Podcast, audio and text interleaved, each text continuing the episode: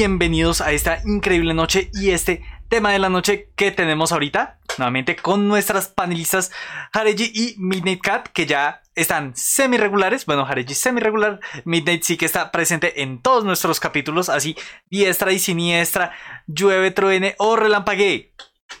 Entonces, nuevamente les recordamos de nuestro increíble giveaway de Slade Spire. Solo estén atentos para escuchar las instrucciones para poder participar. Que recuerden, el giveaway va a estar abierto hasta la próxima semana. Mientras tanto, entonces, arranquemos. Porque, digamos, ahí sí, que el capítulo de hoy es una serie especial, es algo chévere porque de hecho estrena la tercera temporada en Netflix, no me acuerdo si es esta semana o la otra. El 27. Ah, ok, entonces es de, ah, es, es de este viernes en 8. Bueno, entonces, perfecto. Y con eso quiero pues introducir ahí sí como la caricatura para niños de 20 años en adelante. Entonces, a ¿A quién no le gusta esa berraca pandita? La verdad es muy, muy cute. ¿No te gusta? No. Yo de lo que estábamos hablando en el, en el pre-podcast con Halvar es que yo iba a ser aquí la, la que iba a empezar la discusión, porque la verdad me lo, pues me vi la serie para, pues, para el podcast. Para criticarla. porque dije como bueno, está bien. Pero personalmente, mm, no, no fue algo que me, que me, me pareciera así como, wow, me encanta. O sea, no, me parece normal. Hay momentos que no me gustan, me parece a veces que es muy cringe en algunos momentos. Algunos capítulos me frustraron profundamente, pero pues digamos que esto ya es una discusión como tal que se va a hacer. Entonces, pero bueno, o sea, y como tal, no tuve como afinidad, creo que con mentiras, con dos personajes que me gustaron, pero no era ninguno de esos a. Pues obviamente uno ve la vida de Gretzko porque es el personaje principal, pero no fue ninguno de mis favoritos. Ay, no, pero es genial. Pero igual, para entender de dónde viene toda esta vaina de Gretzko y toda la parte, pues, importante, tenemos que entender, pues, un poco del contexto. Ah, pues sí, veamos que efectivamente es como una caricatura que trata de ser muy kawaii, muy tiernita, pero dirigida hacia un público ya mayor, hacia un público, ahí sí, mayores de edad, que ya son personas que están trabajando y seamos honestos, tenemos problemas para adultear. Ahí sí, hoy en día, ¿quién sabe adultear? Seamos honestos. ¿Quién de nosotros puede decir, me voy de la casa y puede sobrevivir más de 15 días antes de morir de hambre? seamos honestos, realmente necesitamos un manual para eso. Es como, oigan, esperen, todos estaban improvisando todo este tiempo. Cuéntanos, Midnight, ¿estás improvisando y no has muerto? Es que yo digo como llevo sola desde ah. hace ocho años. Y viva. Ok, Entonces, por eso digo como, digamos que yo voy a hacer este, como el, voy a hacer aquí el polo opuesto de todo lo que digan, es como, entiendo varias cosas, pero pues, o sea, es como que yo he sobrevivido ocho años de mi vida. No digo que hayan sido, no, no digo que haya sido el adulto ejemplar, pero sigo estando sobreviviendo, o sea, hasta el sol de hoy, sigo sobreviviendo completamente sola y además me toca sobrevivir con otro ser vivo que me toca cuidar. De hecho, no sé dónde está. Tranquila, en algún momento aparecerá. Él siempre suele aparecer como en una hora. Sí, así son los gatos. Tranquila, ahorita por ahí en 30 minutos, 35 minutos, va a estar solicitando cariño y mimos. Sí, yo sé, siempre como a la mitad del stream se aparece, entonces. Sí, exacto. Entonces, esa es la cuestión así. Entonces. Pero yo creo que Hal se refería más que al hecho de, de, sobrevivir. Es como que cuando uno era pequeño uno decía, ve, esa persona de veintitantos, eh, treinta y tantos, tiene la vida solucionada y llegas a esa. ¡Es muy madura! no, no, solo estoy improvisando. Obvio, todo el mundo improvisa. Pero digamos que yo creo que también es un tema que yo discutía con un amigo, es que creo que es nuestra generación y tal vez la generación un poquito anterior a nosotros, yo creo que también destruyó como ese paradigma de, de, la, de ser maduro y lo que, se, lo que es ser adulto cuando uno llega a una cierta edad. O sea, ya nosotros no tenemos que probarle nada a nadie. Empezando por eso, o sea, estamos viendo caricaturas de Sanrio para adultos. Y es como, eso antes no se veía, o sea, digamos que ya voy a sonar como una boomer, y es como, dígame, o sea, es como que, eso me lo diría como mi, mamá, mi mamá, como que, es que usted ya tiene veintitantos años, ¿usted por qué está viendo todavía muñequitos en la televisión? Es como... Tranquila, mi, nuestra madre, bueno, mi madre es igual, es como, ah, pero esta película es, ah, pero están muñequitos, no. Pero mamá sigue siendo una excelente película y un excelente trama. Están muñequitos. Sí que digamos, empecemos solo por eso. La animación todavía tiene como esa... Mm. Ese yugo de es un medio para niños, cuando en realidad lo que pasa es que es un medio que entre ciertos contextos puede ser mucho más económico de producir que una que una ahí sí que una filmación tradicional ahí sí dependiendo del asunto Ah, bueno, pero también tenemos que pensar un poco en el contexto de Sandrio, que Sandrio son los creadores, pues, de. de esto, de. de Agretzko. Ellos son famosos, en general, por una franquicia que de hecho era tendencia en los 70s, en la época en la que traer anime, en la que el anime todavía era una cosa rarísima, pensemos. Cuando Dragon Ball empezó a llegar aquí a Latinoamérica, ya Sanrio estaba ubicado en el landscape como tal, en todo ese escenario mental de la gente, desde hacía 10 años. Y sí, díganme, ¿quién no conoce a Hello Kitty? Hello Kitty es la cosa más, por así decirlo, más ubicua en cuanto a, a, esto, a, personajes. Es tan ubicuo como Mickey Mouse hay que considerar, eso iba a decirte, que Sari es una, es una, es, una compañía japonesa y hay que considerar que uno de los personajes japoneses más conocidos, bueno, más reconocidos, por así decirlo, que lo pueden identificar a primera vista es Totoro y aún así Hello Kitty es más identificable y la gente consume más cosas de Hello Kitty que de cualquier otra franquicia japonesa, por así decirlo. Exacto. Eh, bien. Pero pues es que porque, o sea, Sanrio, yo creo que es una, o sea, Sanrio tiene más mercadotecnia de todos sus personajes que yo creo que todo Disney. Sí.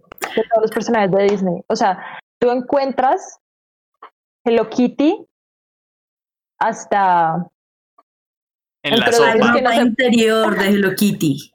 Hasta en productos que no se pueden mencionar porque este es un show familiar. oh, Dios mío, ¿y esa clase de productos de Hello Kitty? Sí.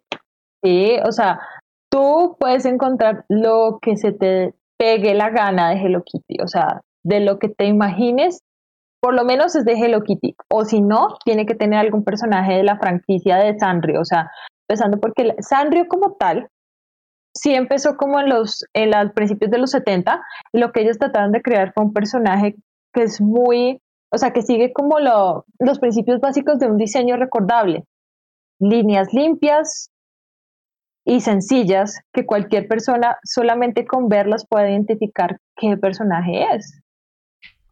¿Qué más sencillo que la cara de Hello Kitty? Yo creo que cualquier persona podría llegar a hacer un, un boceto aproximado de Hello Kitty, más que todo porque fue un, o sea, fue una decisión interesante en el diseño quitarle completamente la boca, porque ellos querían que fuera un personaje que podría tener cualquier expresión y, era y quería que reflejara la expresión de la persona que estuviera viendo. Claro que eso es una cuestión muy, muy interesante. Era como el otro día estaba, vi un meme de, de Star Wars en el... No me acuerdo si fue en Reddit, bueno, digamos que fue en Reddit. Y decía, ese raro momento donde te, puede, donde te das cuenta que tú decides cuáles son las expresiones de los clones. Y tiene toda la razón. Debajo del casco no sabemos qué, cuál es la cara que están haciendo. De hecho, me acabas de acordar de unos sets de, de clones, bueno, no son de clones, son de troopers de, de la antigua república, que literalmente la forma de diferenciar las caritas, o sea, cuál carita iría con cuál trooper, es si está sonriendo o está de mal genio. y pues de hecho ese día llegamos a una discusión con Hal que decía como, bueno, los buenos, los blanquitos, los de la República, los de la antigua República, serían los que están de mal genio, los que están sonriendo, porque, a ver, estás en una situación de batalla. ¿Deberías estar sonriendo en una situación de batalla? No, eso no, estás peleando por tu vida. Solo un psicópata está riendo en el campo de batalla. Alguien que le guste matar. Exacto. Exacto. Por eso los sonrientes deberían ser los malos. Eso es una cosa que yo digo. Y, es algo así, y entiendo esa cuestión de diseño. Tú eliminas parte de ese, de ese diseño y lo vuelves básicamente universal. Se puede proyectar cualquier persona frente al diseño y es algo, algo interesante. Sí, y de hecho, les, o sea, esa, el como ese personaje les fue tan bien, ahí fue cuando Sanrio empezó a, crear toda su familia, y yo creo, si no estoy mal, ya van como por unos 30 personajes. Tal vez un poco más. Creo que un poco más. Porque hasta donde yo tenía entendido en las cosas de Sanrio es que ellos intentaron como, como, como sacar, o sea, además de Hello Kitty, tratar de sacar otras familias y se dieron cuenta que, que no tenían ningún impacto, entonces lo agregaron al mundo Hello Kitty. Sí. Exacto. Entonces, y es algo que yo también le decía a Halvar antes de empezar, que a mí me hubiese gustado o me gustaría ver en un futuro que hubiese algún personaje de la familia clásica de Hello Kitty que estuviera en Agretco. Sería muy cambio. Sí, pero también digamos una forma en la que Sandrio está tratando, no sé si es una presión económica o simplemente están contemplando la necesidad de ampliar su negocio, es pivotear lo que están haciendo frente a, a esto, a estas series. Y lo que están haciendo es crear contenido pues un poco más serio entre comillas. Esto en la forma en la que ya han producido un par de animes de temporadas completas, no los he visto. Y que tienen personajes pues más adultos. Que ahí sí, seamos honestos, el personaje adulto icónico de Sandrio es Gudetama. Que es un huevito. Todos somos Gudetama. Todos somos Gudetama. Y Gudetama es tan sencillo porque simplemente es un huevito que está deprimido.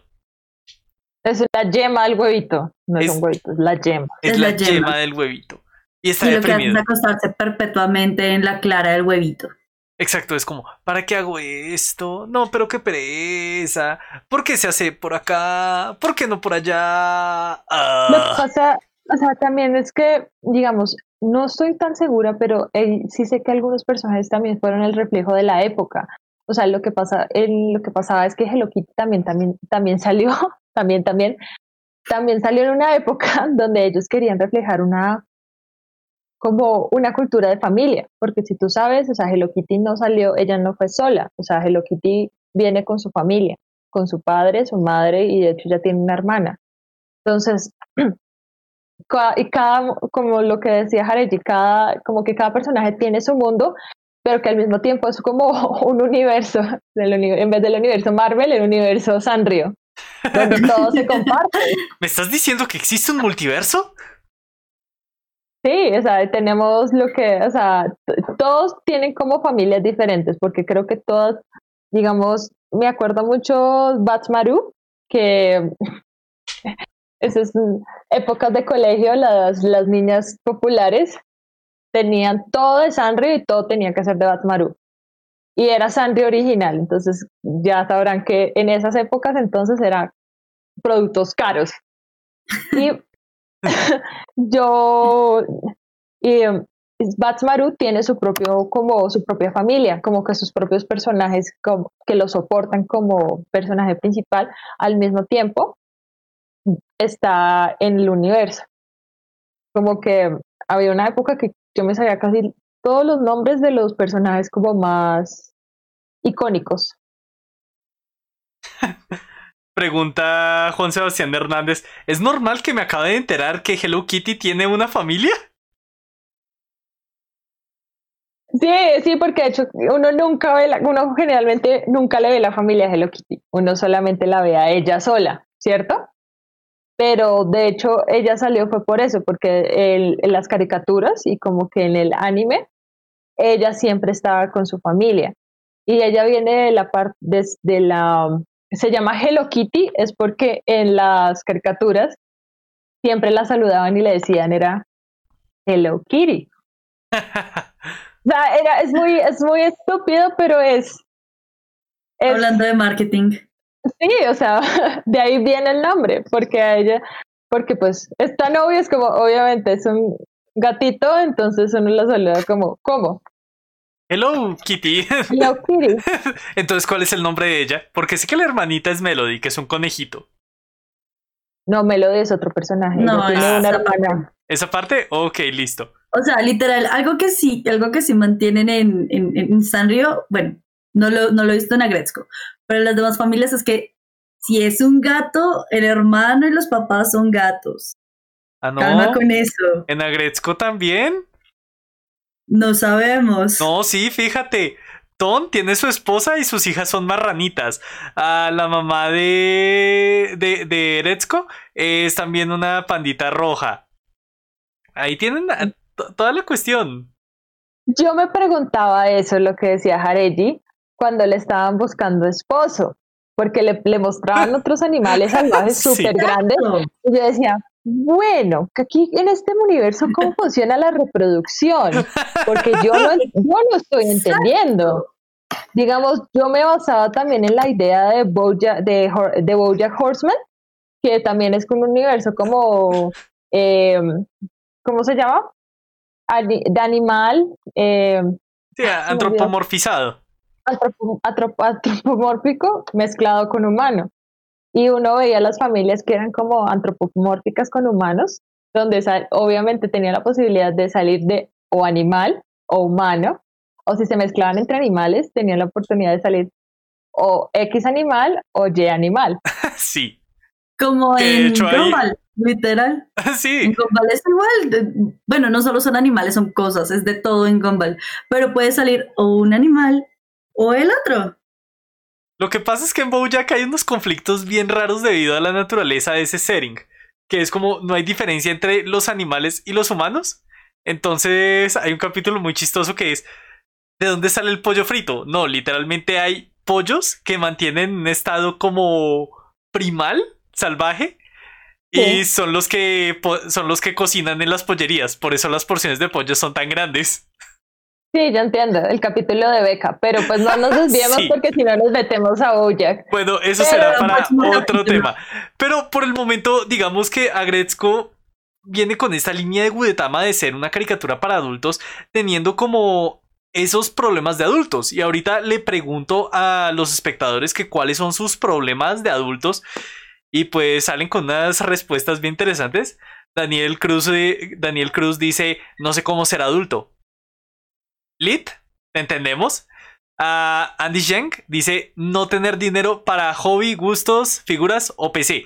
Que el PC sí. Sí, seamos honestos. Ser gamer, ser todo esto es un hobby ridículamente costoso. Es que hay que recordar algo en cuanto al, al dinero y los hobbies y uno realmente nunca es adulto en sus hobbies, sencillamente sus hobbies escalan de precio. Sí. Y ya no tienes billetera mamá y billetera papá que te regalen el, muñequito de la temporada cuando la quieres, sino que ahora sí te toca trabajar y decir, oye, quiero comprarme tal figurita, ¿cuánto cuesta? 50 dólares. 50 dólares. ok, no tengo 50 dólares. Y la siguiente, 30 dólares. Eso lo puedo comprar en un mes. Sí, lo otro que dice Batuta a Vinicius es vivir en otro país y trabajar. Que sí, me imagino es en general, la parte de trabajar es jodido porque uno siempre estuvo todo de niño con sus expectativas. Cuando sea adulto voy a hacer esto, cuando sea adulto voy a hacer lo otro. Y ahora somos adultos y es, ¿qué quiero hacer? Jefe, ¿qué toca hacer? Esto. Sí, señor. Y digamos que esa es como una parte donde nos empezamos a volver cínicos de adultos. O no sé, eso así es como yo lo percibo realmente. Que llega un punto donde nos llega la adultez y nos volvimos cínicos. Y por último dice Raúl Vega, balancear todo el tiempo de trabajo con mi tiempo libre y cómo lo invierto. Que ese es realmente otro problema, es como antes teníamos un horario, antes íbamos al colegio y sabíamos que a las 5 de la tarde estábamos en casa y nuestro tiempo era nuestro. Ahora de adulto es como que, ¿ahora qué? Digamos que este son el tipo de temas que toca Gretzko con ese tipo de humor como tan plano y tan, tan honesto. Una cosa que me parece que hay que ver importante de Agretzko es que todo es tan unidimensional que todo es ridículamente honesto. Y todo simplemente lo construyen sobre esas cosas unidimensionales. E, es decir, hasta el momento el personaje más complejo que hemos visto, entre comillas, es Retzko y es porque es literal la protagonista de quien seguimos la, la historia todo, todo, porque de hecho todos son unidimensionales. Entonces, Tom es un cerdo retrógrada. Más claro, el presidente es un elefante paquidérmico que viene con una tradición y no se quiere mover. Ah, Gori es una gorila mujer de, de, de, negocios exitosa, pero que tiene problemas encontrando una persona que sea sensible. Es como. Es, es tan obvio, es tan dolorosamente obvio y tan dolorosamente relatable. Pues es que es algo, algo que yo sí creo que tiene los personajes de, de, de, Agretzko, que uno realmente entre chiste y chanza se puede terminar como identificando, al menos diciendo, oiga, eso sí me pasa a mí, con alguno, entre su unidimensionalidad o su personalidad a primera vista plana, uno dice como, venga, pero, pero espera, eso sí me ha pasado. Como por ejemplo, siempre está el, el, el compañero o el jefe inmediato asqueroso que lo recarga uno de trabajo y es como, oye, pero, pero, pero, ¿por qué? Y si no le entregas, ¿quién se riega? Uno. Exacto. Y son ese tipo de cosas. Yo no sé, yo no estaría como tan de acuerdo, ¿saben? Porque es que yo digo, como está bien, puede ser que a primera vista sean planos, ¿cierto? Porque pues es muy obvio que están basados en estereotipos en la cultura japonesa que se ven personajes en las oficinas, eh, pues en Japón, obviamente, es, se pueden repetir en la experiencia tanto en Occidente como en Oriente, porque en todo el mundo hay jefes malos, en todo el mundo hay personas que solamente están ahí para lambonas. Ah, en todo el mundo está la vieja chismosa.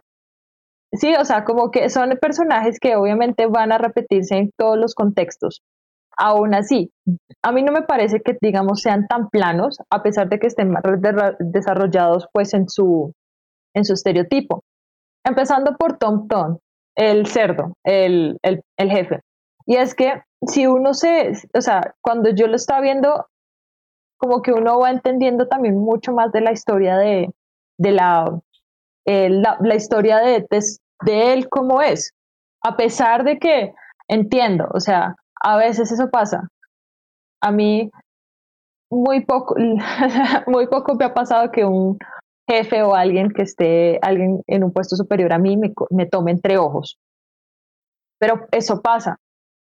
Lo que pasa es que en Agretzko, porque ese personaje tiene un desarrollo interesante, es porque en algún momento en, en un episodio él, él, cuenta un poco más de su historia, él cuenta cómo le tocó esforzarse en su momento para llegar a donde está en ese entonces con sus, sus competencias y sus retos y obviamente su jefe, quién era. Y al parecer, él también llegó a tener que ser el personaje lambón para poder llegar a donde está. Y después se hace notar mucho cuando, más adelante en el capítulo, cuando van a jugar golf, el elefante, el jefe, lo lleva a él y él tiene que cumplir el papel de ser lambón hacia el, eh, hacia el potencial cliente de la compañía. Y es eso, digamos, tal vez es algo que uno no debería hacer porque es repetir el ciclo, pero pues uno entiende el por qué. Y a pesar de todo de que tenga Gretzko entre ceja y ceja, de hecho en el último capítulo él es el que le da como ese como ese despertar de que no le aceptó la renuncia. Sí, Entonces es como no, no, aparentemente son planos en su estereotipo, pero son personajes que sí tienen su desarrollo. Es que en sí, pues como toda serie, tienen que empezar como con, con un cascarón vacío, por así decirlo. Por eso dije a primera, primera vista planos. Pero sí estoy totalmente de acuerdo contigo. A medida que vas viendo la serie, a medida que vas a, bueno, las series son ¿cuánto? Como 20 capítulos de 15 minutos y un especial de Navidad. A medida que la vas viendo, van profundizando en, en los personajes con los que más interactúa Gretzko. O sea, digamos, lo que acabas de decir es cierto, o sea, diga, eh, en el punto en donde ella estaba más infeliz, que sucede en, la primera temporada, literalmente Ton es el que le dice, ¿y en serio estás contenta con una relación que no te hace feliz? ¿Solo por buscar algo que realmente no quieres? Y pues es que lo que pasa es que Retsuko es el, es el, es el, es el estereotipo de mujer asiática que porque está pensando en, oiga, no, me quiero casar antes de los 30 porque si no me caso antes de los 30 es, es grave y sencillamente me voy a dejar de encontrar gente con la cual congeniar si no me caso antes. Si no me caso, si no me caso. Y también la criaron con el estereotipo de una familia, eh, una familia centralizada, un matrimonio, unos hijos, etcétera, etcétera, que después eso se vuelve un conflicto con la siguiente relación que, bueno, la siguiente relación de, de Gretzko que me parece la, más bonita, la verdad. Sí, Pero, pero retomando esto de los personajes planos, lo que realmente pasa ahí es que, digamos, ah, retomando ese momento donde Tom le dice, eso es lo que pasa, realmente no es que tenga un desarrollo, sigue siendo exactamente el mismo personaje. Lo que pasa es que como es ese personaje tan abrasivo, que dice las cosas como es, a menos que tenga que lamerle los zapatos a alguien más. Entonces simplemente dijo lo que pensaba en el momento que lo pensaba. Dijo, ok, ¿usted cree que es feliz así? Y de hecho no es ningún comportamiento que Ton en otro contexto no hubiera hecho. Simplemente que en vez de hablar con respecto de la relación, le diría, no, es que su té sabe feo. Que sigue siendo exactamente el mismo tipo de interacción que ha mostrado a lo largo de toda la serie, solo que como cambia el contenido de la de la crítica pasa de ser como algo, una característica negativa del personaje, a ser un momento de descubrimiento para Eretsuko. Ok, yo entiendo, pero digamos, o sea, lo digo es como, ya que a Tom, a Tom Tom, Tom Tom, no sé si lo estoy diciendo bien, lo están, digamos, nosotros lo tenemos y, y pues ellos quisieron hacerlo como el, el villano, ¿cierto? El mal jefe. Sí, el, jefe que es una mierda. Que, o sea, un jefe que de verdad fuera mierda y, y, aún así tuviera esa personalidad de ser directo, o sea, de no tener filtro al hablar, ¿sí? Creo que no le importaría, no, o sea, digamos que esos puntos como que en serio no le importarían. Más que todo, lo digo es por el punto de la renuncia porque para esos, o sea, de un nivel corporativo, un empleado es reemplazable. Todos en una compañía son, son reemplazables. Y de hecho, me acuerdo que una, una conocida, una chica que conocí hace muchos años, que estaba estudiando, estaba estudiando administración y estaba viendo en, bueno, estaba haciendo sus cosas y ta, ta, y me dijo como, la primera cosa que uno tiene que saber para crear una compañía es que todos son reemplazables. Punto. O sea, nadie es especial. Todos son reemplazables. Entonces, ¿por qué? Si dado en ese punto, si tú eres una mierda y todos son reemplazables, ¿por qué no le hubiera aceptado la, la renuncia? Es como, bueno, me consigo otra vieja que me traiga el té. O mejor aún, cuando tenía todo el problema emocional de estar en una traga total y que estaba siendo totalmente ineficiente en su trabajo, sencillamente te vas. Sí, la echan.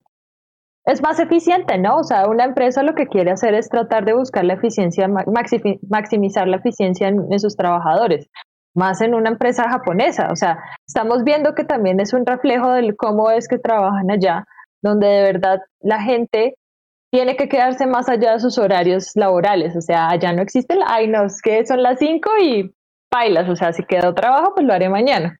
No, o sea, si te, tienes trabajo, te quedas todo, pasas derecho en la oficina hasta que termines. Punto. De hecho, hay que recordar que en Japón existe tal cosa como un máximo de horas extras cotizables. Más allá, uno, la empresa no te debería dejar trabajar, dos, no te pagan las horas extra, como un incentivo de decir, oiga, si, se si hasta aquí llega su trabajo eh, y no puede quedarse más tiempo, váyase, su jefe no lo puede despedir por esto, ya hizo lo más que pudo. Y aún así existen despidos por eso. Sí, ya no entiendo. O sea, yo no digo que el Ministerio de Trabajo en Colombia funcione, pero no entiendo si allá existe uno también.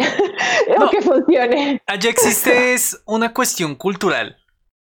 Allá cuando el hecho de que un de que despidan a un empleado o de que renuncie también es algo que hace quedar mal a la compañía. Entonces en ese aspecto sí entendería el hecho de minimizar renuncias y minimizar despidos. Porque eso es algo que, ahí sí, porque en eso sí la, esa parte sí es bonita porque esa es, sí es una vía, una, sí es un camino de dos vías. Entonces sí, este fulano le está dando su tiempo a la empresa, pero la empresa también debe darle como cierto respeto a este fulano. Y parte de ese respeto es motivarlo a quedarse de forma prolongada porque recortar su empleo o que esta persona renuncie quiere decir que hubo algo, ya sea por parte del empleado o del empleador, que simplemente no funcionó. Y el que tiene el poder en la relación es el empleador. Entonces, ¿quién queda mal? ¿La empresa o el empleado? Pero es que tienes que considerar algo. Em, bueno, yo creo Eso que sí es algo muy, muy, feudal. Pero, yo, pero tienes que considerar el hecho de que mm, Sario, y sobre todo con el que lo lanzó como una serie en Netflix, sí, se basó mucho en estereotipos japoneses, pero sabe muy bien que los estereotipos japoneses creo que solo se, creo que solo se van a tomar en cuenta en Japón. Nosotros como personas occidentales, si decimos como, ah, bueno, si estás en una situación sentimental pesada y eres ineficiente en tu trabajo, o si pasas tu renuncia, tu jefe lo único que va a decir es, ok, listo, aquí está, recibo la renuncia o lo despido, aquí tiene su indemnización y buena suerte en su futuro. Eso no es algo que pasa aquí, eh, aquí en, bueno, puede ser principalmente en Occidente. Entonces, realmente yo considero que Sanrio en ese aspecto de los estereotipos también lo usa como para avanzar su historia y sus personajes, porque yo creo que ellos saben que, su, que la mayoría de su público no va a ser japonés. Buen punto, lo entiendo. también es cierto lo utilizan como una especie de, de línea para entrelazar toda la, la, historia.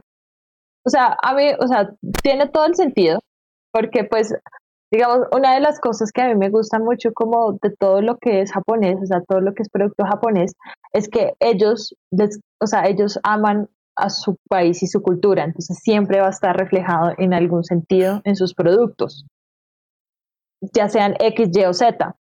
Y obviamente, o sea, es un personaje que vive en Japón, no va a actuar como una persona occidental. A pesar de que una de las cosas que más me frustraron y que de hecho hubo unos capítulos que literalmente me tocó pasar porque estaba súper frustrada, porque yo siendo una persona, una mujer occidental, latina, santanderiana, no iba a dejar pasar, ¿cierto? Entonces... La mayoría de esos fueron la relación con que ¿cierto? No, no. Me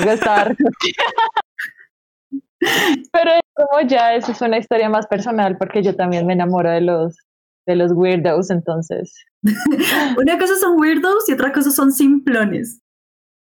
Era, al final se notaba, esa es que era una cosa de los dos, porque es que además ese capítulo es como, es, es que también es eso que le pasa mucho, que uno se enamora de la idea de alguien y después uno se enamora de el amor, o sea, uno se enamora del sentimiento de estar enamorado, a pesar de que no, uno ya no siente nada de esa otra persona. Pero eso es otra cosa. Y no, o sea, de esos que, no sé si lo estoy diciendo bien, al final, al final hicieron como ese, ese glint de que, no, el tipo solamente son, es un raro, o sea, a mí me gustaba ese personaje, de hecho es uno de los que me gustan, con el zorro de la oficina, esos son mis, mis favoritos. Con Fénico. No, con el hombre, con el ah, tipo que era zorro. O sea, zorro, zorro, no zorro fénico. Em, entonces, yo no, obviamente, no, los, a mí los que más me estresaron, de hecho, fueron los capítulos de Anai. Ah, Anai, sí. Uy, no. Uy, no. Y era, y, y, eso de hecho se lo estaba echando en cara a Álvarez, como, si ese tipo me lo hubiera hecho a mí lo que le hizo a ella, yo lo denuncio con la policía. O sea, usted no me viene aquí a retar de que me va, me va a denunciar ante recursos humanos. Mire, yo lo denuncio a la policía por acoso, yo perro. 50, 50 mensajes en una hora. Psicópata del mundo, te vas a toma tu denuncia. Para los que no hayan visto ah, la segunda temporada de Gretzko, eh, al Como inicio- que super hiper mega spoiler alert. Sí, por favor, hiper mega spoiler alert. Llega un personaje, un chico nuevo, porque en sí en Agretzko, Gretzko lleva trabajando como tres, Cinco cuatro años. años, cinco años en Ya, la misma cinco años. empresa. Y llega este chico nuevo al que tienen que capacitar y literalmente el jefe les dice como, bueno, tú, Gretzko, te toca. Vas a saber qué es lo que es tener un subordinado. Y llega el punto en el que este, este sujeto es un inepto total, es un inútil, o sea, es que no logra ni contestar bien una llamada. Sí, pónganlo, Al punto- es- ese es el nivel de inútil. Al punto en el que esta nena, Retsuko, le dijo como, oye, pues no te presiones, si quieres, dime que no entiendes y lo hago yo. Y eso lo tomó como la mayor ofensa de la vida. Lo Porque cual les- desencadenó toda una El- de acoso. Sí, O no. sea, ni, ni siquiera fue por eso, fue porque creo que la primera vez que ella le dijo como que es que lo primero, o sea, que por lo menos un adulto, un adulto es alguien que sabe responder bien una llamada. Sí, Y eso fue así. como, eso no fue nada, o sea, ese hombre en una experiencia laboral colombiana, ¿no? Pues, o sea, demanda, al, muere. demanda hasta Se- el se reclutador. muere, porque- sí. Lo denuncian ante, su- ante, ante recursos humanos y después le dicen, ¿sabe qué, papito? Váyase. Eh, Otro recursos- trabajo. recursos humanos, re- recursos humanos se le caga de la risa en la cara, es como, ¿sabe qué? Mire, búsquese otro trabajo porque usted no es para acá. O sea, empezando por eso, o sea, uno va, uno de novato las, las va a cagar. Y uno pues se va a encontrar personas que le van a ayudar, como personas que le van a decir a uno que es una mierda. Oh. Sí. Bienvenido a la vida, amigo. Este personaje llega hasta cierto punto de, de, de, de, de- de descaro, yo diría descaro, porque es que no solo se la monta a Retsuko, se la monta a Jaira, incluso le dicen Se como... le monta hasta el "To- jefe. tras multa al jefetón que es una basura, es una porquería ese hombre. Y le, y le dicen como, es que no podemos. Y él llega, está bien, voy yo. Y se la monta y lo va y lo reporta contra recursos humanos. Es, es desesperante. Yo no entiendo cómo recursos humanos entonces manejan, ¿no? Porque, o sea, supuestamente a, Re- a Gretzko l- sí le estaba haciendo acoso el jefe por sobreexplotación laboral y no, se ponen bravos y ella no lo escuchaba, es como, ah, sí, sí, bobadas que dice esta vieja. Y el otro marica llega porque le decían que, le dicen que, le dijeron que conteste bien un desgraciado teléfono y ahí sí, como que eh, reporte por acoso. Eh, no, eso era como por eh, abuso de poder. Por abuso de Abuso poder. de poder. Mis- Aquí Daniel Andrés Cruz Mejía dice, la verdad es muy detestable, pero después la serie hace su clásico de mostrar su segunda faceta llena de inseguridades y problemas. Bueno, sí, al final la que logra controlar a Ana es Kabae, la chismosa, La de la chismosa oficina, de la oficina. pero que también sabe lidiar con su esposo y sus tres hijos, que son niños chiquitos. Y que de hecho esa, pero- esa es la vaina y de hecho eso es, eso es algo que caracteriza bastante a Gretzko, que es una serie que no se va a quedar como con... que en el afán de quedarse con esas caricaturas realmente siempre muestra que son caricaturas es porque tienen otros problemas en su vida. Y sí, todos somos así. To- to- todos tenemos inseguridades y todos tenemos nuestra propia basura ocurriendo en nuestras vidas y tratando de ver cómo podemos funcionar a través de eso. Entiendo, pero es que ni siquiera entendí qué animal era Nai. Es un perro. Hasta donde tengo entendido, es un perro. Ay, pero, pero qué perro tan feo. Pues nunca he visto un perro así en mi vida. O sea, o sea, empezando por ahí, es como que yo entiendo, o sea, yo entiendo que después la serie, de hecho, lo trata de hacer ese, ese enlace con lo que dice Hareji, lo que dice Halvar, como creo que es Gori, la que dice como, no, pues es que hoy se fue también alguien de mi, como de su grupo, que le hubiera gustado como entenderla más, y es porque pues obviamente son personas que acaban de graduarse y como que salen al mundo laboral y están llenas de inseguridades. Es como totalmente entendible, amiga. Entiendo, todos pasamos por ahí. Pero que un piro llegue y me acose con 50 mensajes todo el día diciéndome que me va a acosar y que necesita responderle, Y que Eso se una llama- respuesta escrita por correo. A final, grabar al final del día. conversaciones, de aquí en adelante, eso es otro nivel. Y eso es que voy a llamar a la policía. No, sí, totalmente. De hecho, yo también, Hal me tuvo que aguantar muchas veces yo madreando la pinche pantalla porque yo decía, ¿por qué no lo despiden y ya? Llamen a la policía, enchútense al otro departamento si no quieren que se vaya. Cualquier cosa, cualquier cosa. Hay muchas formas de deshacerse un empleado así de molesto. Sí, de hecho hay casos reales en Japón donde simplemente los ponen de conserjes. La gente se mama y se va. Es que es eso, o sea, cuando el novato en la empresa es el que tiene el mango, o sea, si tienes, es el que tiene el sartén por el mango. Nunca. Yo personalmente, a ver, un poco de story time, la gente que no conoce, yo trabajé en un call center. Uno veía a la gente que de verdad no estaba preparada para ese cargo, porque nunca había trabajado en customer service, yo tampoco, pero es que no sabían con qué se iban a encontrar. Muy fácil, la gente se iba, o si ya veían que no iban a ser capaces de hacer el trabajo, les decían como, mejor reconsidéralo y mejor renuncia, punto. Porque uno, primero que todo, ¿cómo va a estar sufriendo en un trabajo? O por lo menos uno no tiene las, las agallas, es como, ok, sí o sí necesito ese trabajo porque necesito pagar X, Y, Z. Pero si no, es como, marica, vete, Empezando porque también esas son las empresas que recursos, yo no entiendo para qué funcionan recursos humanos, porque muchas cosas pasaban. Para jodernos la vida a los demás. Se supone que se supone que recursos humanos son los que velan por el interés de sus empleados y si es necesario poner denuncias y demandas los, lo hacen. Jamás lo he visto, pero lo hacen, se supone. Y después muestran que lo que pasa es que la pasión de Anay es la cocina. Y yo le decía, pues marica, oye, Vete chef. ¿Por qué carajos quieres trabajar en un departamento de contaduría que, seamos honestos, no es la cosa más emocionante de este planeta? Exacto, yo decía, ya, o sea, si el man el, con lo del yakisoba, mejor dicho, iluminó y todo el mundo tocó el nirvana comiendo, ¿por qué no se, digo, yo personalmente diría, yo creo que los números no son lo mío, no sé contestar un asqueroso teléfono, voy a abrir mi chuzo de yakisoba, punto. Y ganan bien, no sé, es como abrir aquí un chuzo de empanadas. Sí, y es más rentable que un chuzo de empanadas. Que es lo, es lo mejor, o sea, estoy feliz todo el día cocinando, en vez de volver, es que además le hacían esas escenas donde se veía como un completo psicópata. ¿Sí? O sea, el man se, se le rodaban los ojos hacia atrás. Sí. Es como, vengan, o sea, ustedes no hacen una evaluación psiquiátrica de sus, de sus empleados, porque si no estoy mal, ese es el man que va a llegar un día con, un, con una pistola y va a hacer un tiroteo. Punto. En Japón no se preocupan por eso. El porte de armas es ilegal.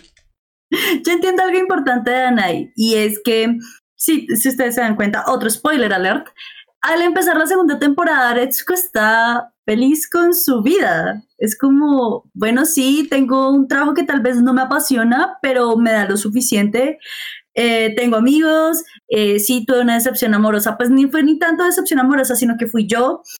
Eh, bueno, en sí ella está feliz con lo que ha logrado hasta ahora y Anay fue ese dique, ese hermoso dique que le rompió esa hermosa, esa triste burbuja que, en la que ella estaba y sencillamente fue como, no, sencillamente no ha llegado algo peor a tu vida. es una forma de decir como, bueno, esto es, vamos a seguir contando esta historia. Sí, es como, eres muy feliz, espera, la vida te tiene, te tiene guardado algo. ¡Yet! Tremendo psicópata. Sí, es la verdad, es un psicópata total. Policía, o sea, yo no entiendo, la policía no estuvo ahí, o sea, como, no, o sea, eso me estresó tanto, como... Créeme, yo estuve igual, yo, yo, yo decía, ¿por qué no lo echan? Y ya, al punto en el que en serio le hizo bully al mismo jefe, al mismo marrano, que se la monta todo el mundo, excepto a Tsunoda, porque Tsunoda es una pinche lambona. Pero, es que Tsunoda cree que es bueno ser lambón, ella no lo hace de mala gente, ella dice como no. que... Alto ahí, porque ahí en la primera temporada ella hizo muy bien como, A mí me, yo soy lambona para quitarme trabajo de encima, punto. Y solo me interesa quitarme trabajo de encima, porque ella sabía muy bien que Don le iba a asignar el trabajo que, que no hacía ella, se lo iba a asignar a, Gretz, a Retzko. Esa es la siervo, ¿cierto? Sí. Sí. Esa es la siervo. No sé, es que a mí me pareció que ella hacía como ese estereotipo que me acordó mucho de una, de una, de una vieja que era así, era igualita. Eh, no, o sea, tenía esa actitud igualita en el colegio.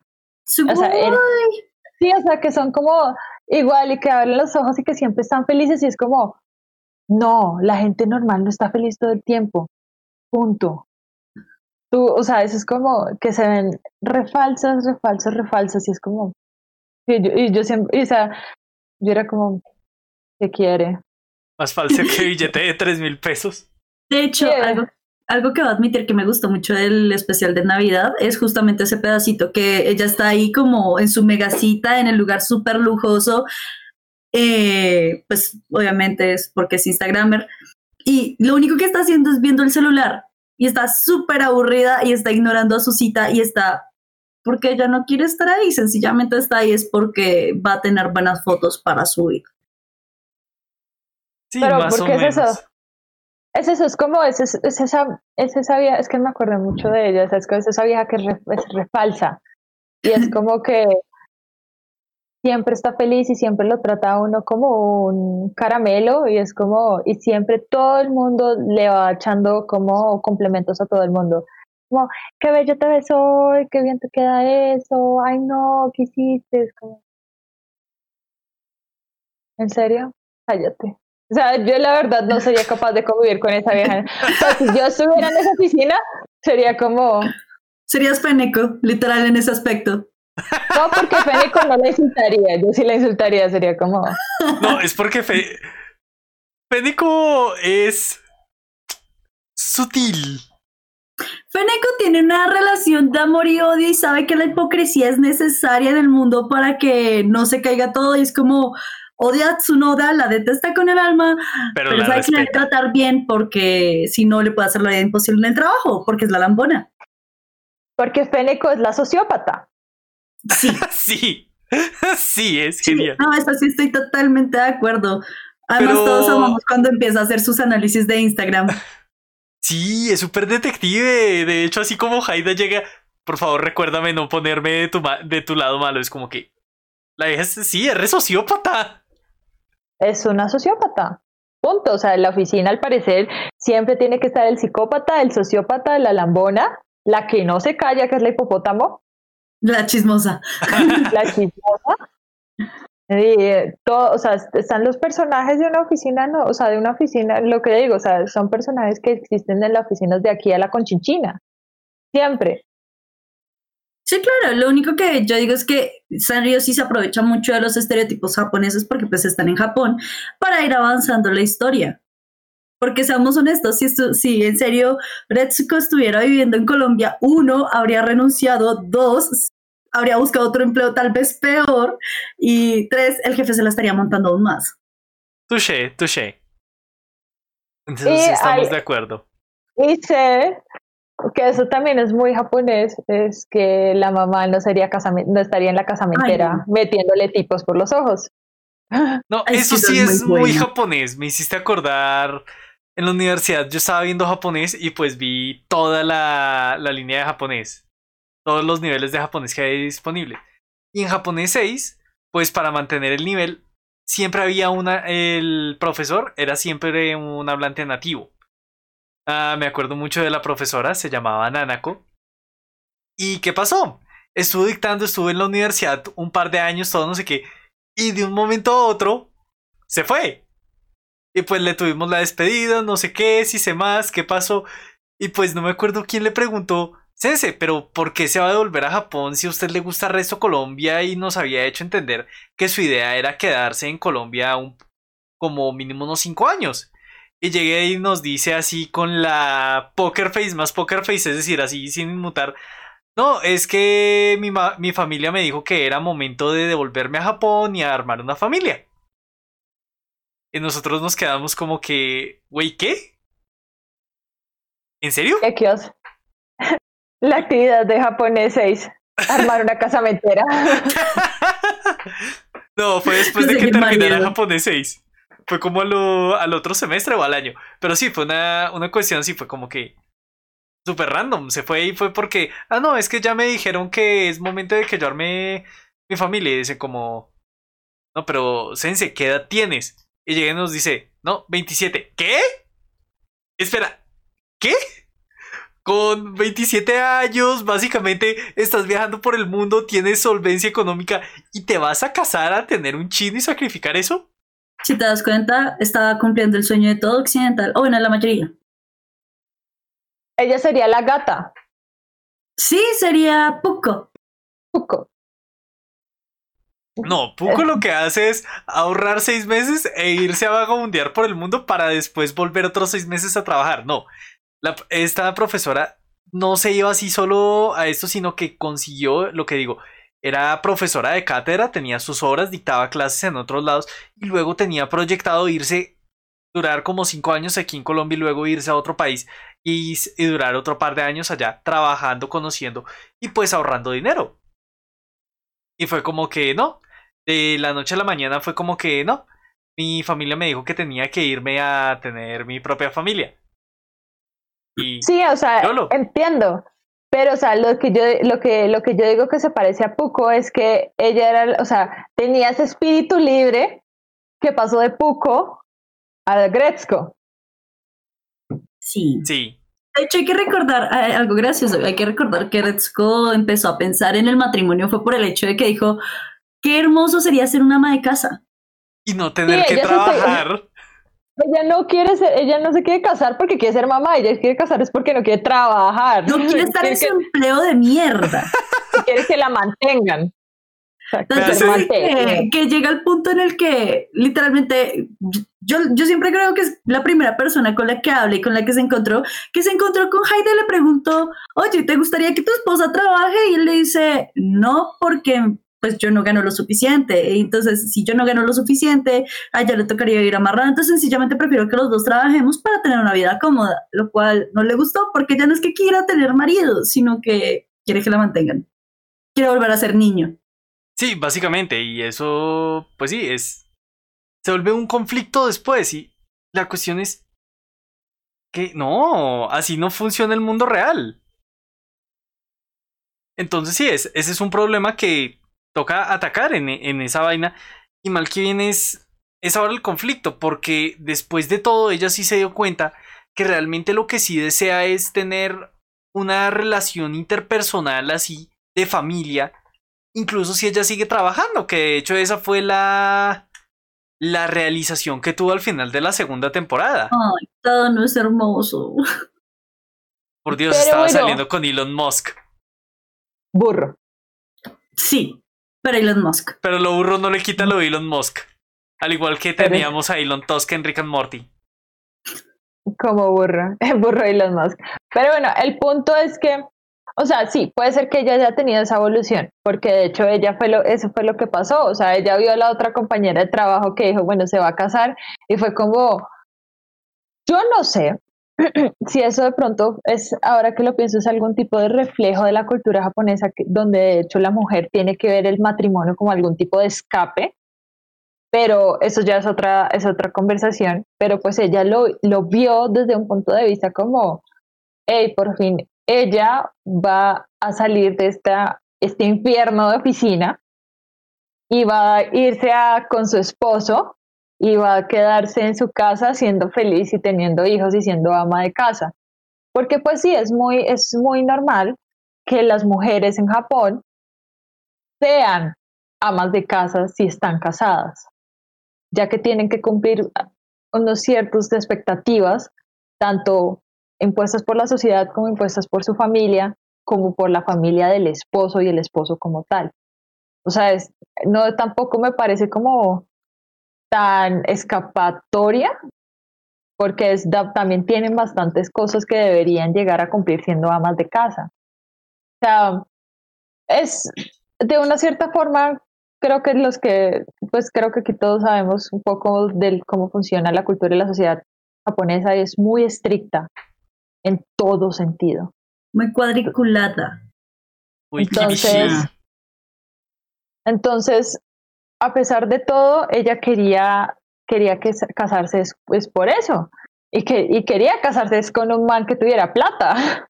No con cualquier muerto de hambre, porque pues así es como, no, pues si me caso, pero tengo que seguir trabajando, no, pues eso, eso no funciona así conmigo. Y tras de eso, me caso y tengo que ser mamá, o sea, tengo que dar a luz a un chino y tengo que seguir trabajando. Y probablemente criarlo. Porque también es algo, algo, o sea, es de la madre, básicamente. Es en Occidente donde se está, donde nos estamos volviendo medianamente revolucionarios, es decir, cualquiera de los dos padres puede crear al hijo.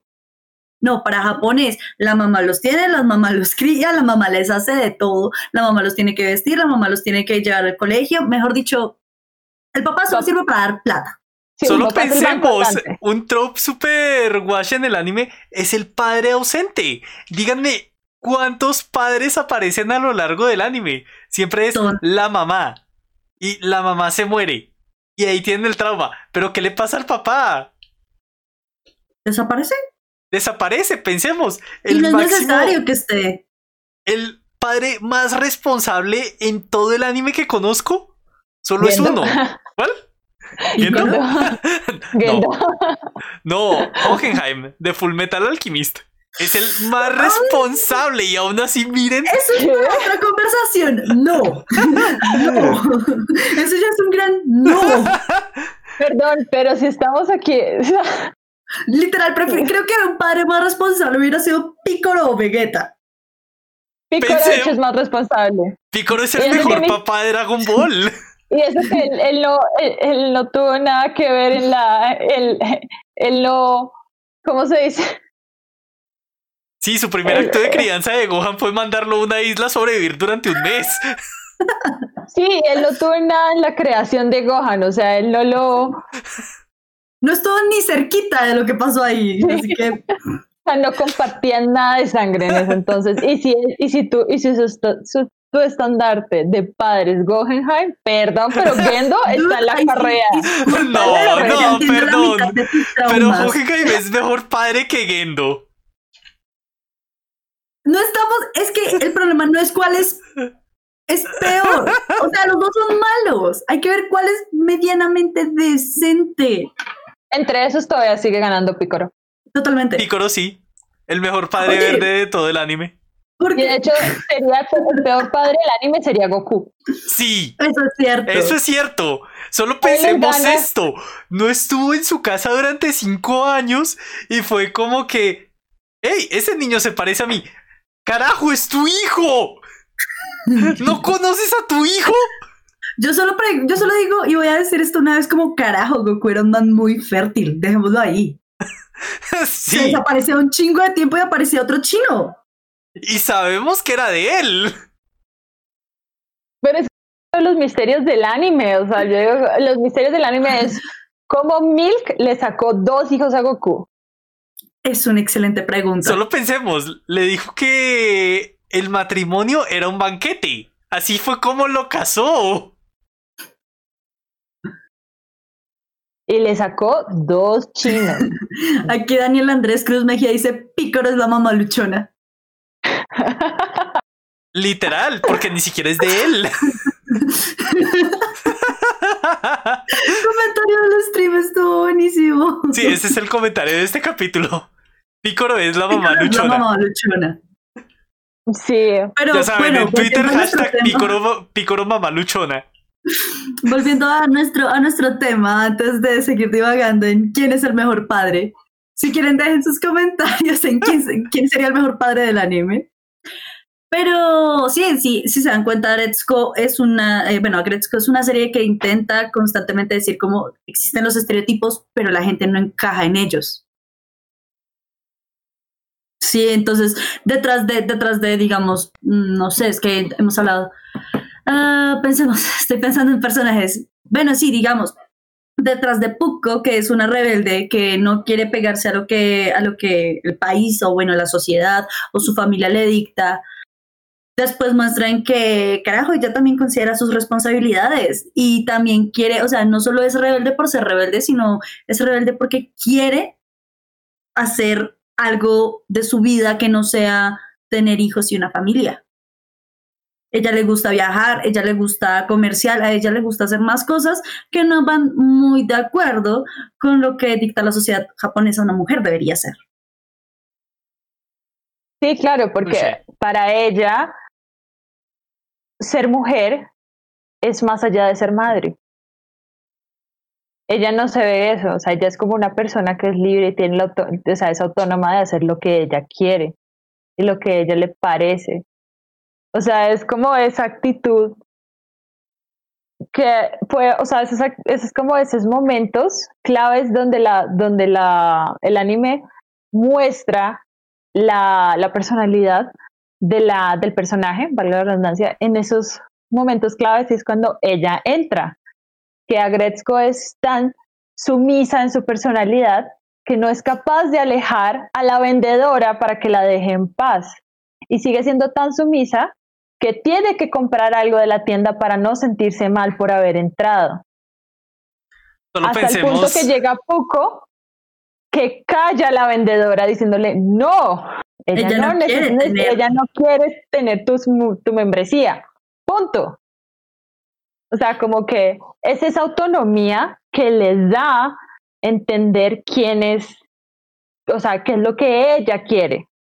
Pero es que hay que entender, o sea, es que en ese capítulo llega el punto en el que le dicen, en el que todos le dicen, sí, tú eres una persona supremamente responsable y por ende eres una persona muy predecible y algo aburrida, porque todos vamos a saber exactamente qué cuáles son los planes que vas a tener. Al punto que, la misma Feneco y, el, Haida le dijeron como, ya empezaste a ahorrar para la pensión. No, no lo hago. Lees los términos y condiciones antes de firmar no, aún no lo, no lo hago, porque dicen eso? Hasta que llegan y dicen, compras algo de una tienda que entraste para no sentirte mal con la vendedora. Es como, sí, hasta ya llega tu sentido de responsabilidad que es predecible. Sí, o sea, yo entiendo, o sea, lo entiendo, pero, o sea, yo no particularmente, o sea, personalmente, yo no veo la conexión con la responsabilidad ahí sea, porque una persona responsable puede llegar a tener, o sea, puede llegar a tener otras actitudes. Supongo que lo quisieron de ser así, pero yo lo veo más en ese sentido como de sumisa. Porque de hecho agradezco casi en toda la, en, todo, ya, o sea, ha tenido obviamente sus momentos, pero siempre muestra una personalidad sumisa ante los demás. Eso es lo que, o sea, yo lo vería desde, esa, desde esa manera. ¿Ale está presente? sí, acá sigo, acá sigo, ah. tranquilas. Entonces, eso, eso es lo que pasa. Pero de resto, de, de resto sí. O sea, para mí lo que, lo que ustedes hablan, o sea, los mis personajes favoritos fueron El Zorro y Refresco. ¿Y lo dije bien? Refresco. Aresoske, siempre lo digo al revés. Yo no, yo no puedo aguantar a Aresoske. De hecho, es más simple que un caldo de bolas. No, es que sí, es muy, muy simple. Digamos, a mí uno de los personajes que más me gusta es Washimi, la secretaria del presidente. Ah, Washimi es genial. ella hace, es lo máximo. Ella tiene su, su estereotipo de o sea, me la imaginé como en un anime, como estaría, como sería la vieja buenona que tiene el poder entre todos. Es como. sí. Pero es como la que, manda en las sombras. A mí lo que me encanta de ella es que es. Bueno, primero, pues obviamente no cuentan la historia del personaje así como de lleno, así de, principio, pero la vieja tiene sus principios y, hace lo que ella considera es, o sea, o sea pues obviamente Japón, una, mujer, una mujer no puede tener una posición de poder como ser el jefe de una, de una empresa de, de, tradición, pero eh, sin embargo ella tiene una posición de poder bastante, bastante, mm, eh, por así decirlo, fuerte, ¿sí? Sí. Y es al punto, y es al punto en donde la vieja prefiere, o sea, más que por ir en pro o en contra de la compañía, prefiere seguir sus principios, que en esa, que muchas veces va en pro de la compañía, pero nomás pensemos el hecho de cuando, eh, cuando está eh, Retsuko les cuenta a Washimi y a Gori que Ton la está, eh, Ton es un abusivo, la está, la está acosando, la está llenando de trabajo, que no debería ser así que Washimi lo que hace es muy sutilmente le dice, le dice al, le dice al presidente, mira que está pasando esto en el departamento de contabilidad. Y ya, es como, tú, esta vieja tiene muchas vainas, muchas bolas, por así decirlo, pero uno la, y, y, y aparenta como que no, que, ay, sí, la, la, ¿cómo lo digo? Que no pareciera salir de ser una secretaria. Además que, seamos honestos, también sale ese estereotipo de la típica japonesa porque ella dice como, sí, no estoy de acuerdo al matrimonio. ¿Por qué? Porque ya me divorcié, punto. Que es otra perspectiva que, que también muestran del personaje después y que es otra vaina que sí, que es como que no es necesariamente lo bueno, es porque que sea lo que le venden no quiere decir que sea lo como lo correcto entre comillas. Entiendo, o sea, es lo que le sí, o sea, súper de acuerdo, sí, porque ella prácticamente lo que te dije es como el poder en la sombra, o sea, el, el elefante es, solamente es la es solamente la, la figura, pero al final del día uno se da cuenta que el poder lo tiene ella. Y es lo que no, y es lo que no sabe la gente. O sea, como que no sabe la empresa. O sea, me gusta, de hecho, ahora que, que lo pienso un poco más, me gusta mucho esos dos personajes, como en la dupla de, de Gori y Gori, como poniendo ese reflejo, ese espejo como de las mujeres poderosas en la empresa, de cómo, cómo se va a ver una mujer poderosa en una empresa, en de una manera corporativa, además que las las ponen así todas elegantes con sus vestidos y siempre en tacones, maquilladas. Y con su propia banda sonora al aparecer. Sí, pensemos. Perfectas en su ser. Eh, pero digamos algo que me encanta. Ah, no, continúa. Perdóname, no, no, no, sigue. No, pues lo que iba a decir es que, digamos, unas personajes tan sí, llamémoslo así, personajes tan poderosos como ellas, que una es la secretaria del presidente y la otra es la jefa del departamento de mercadotecnia.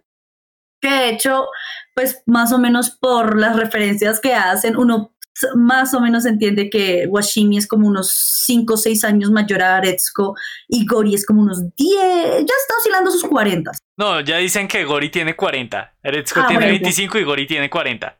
Pero dicen que Washimi es una edad intermedia entre Eretsuko y, y, Gori. Treinta y tantos, pongámoslo por ahí. Por, por los treinta.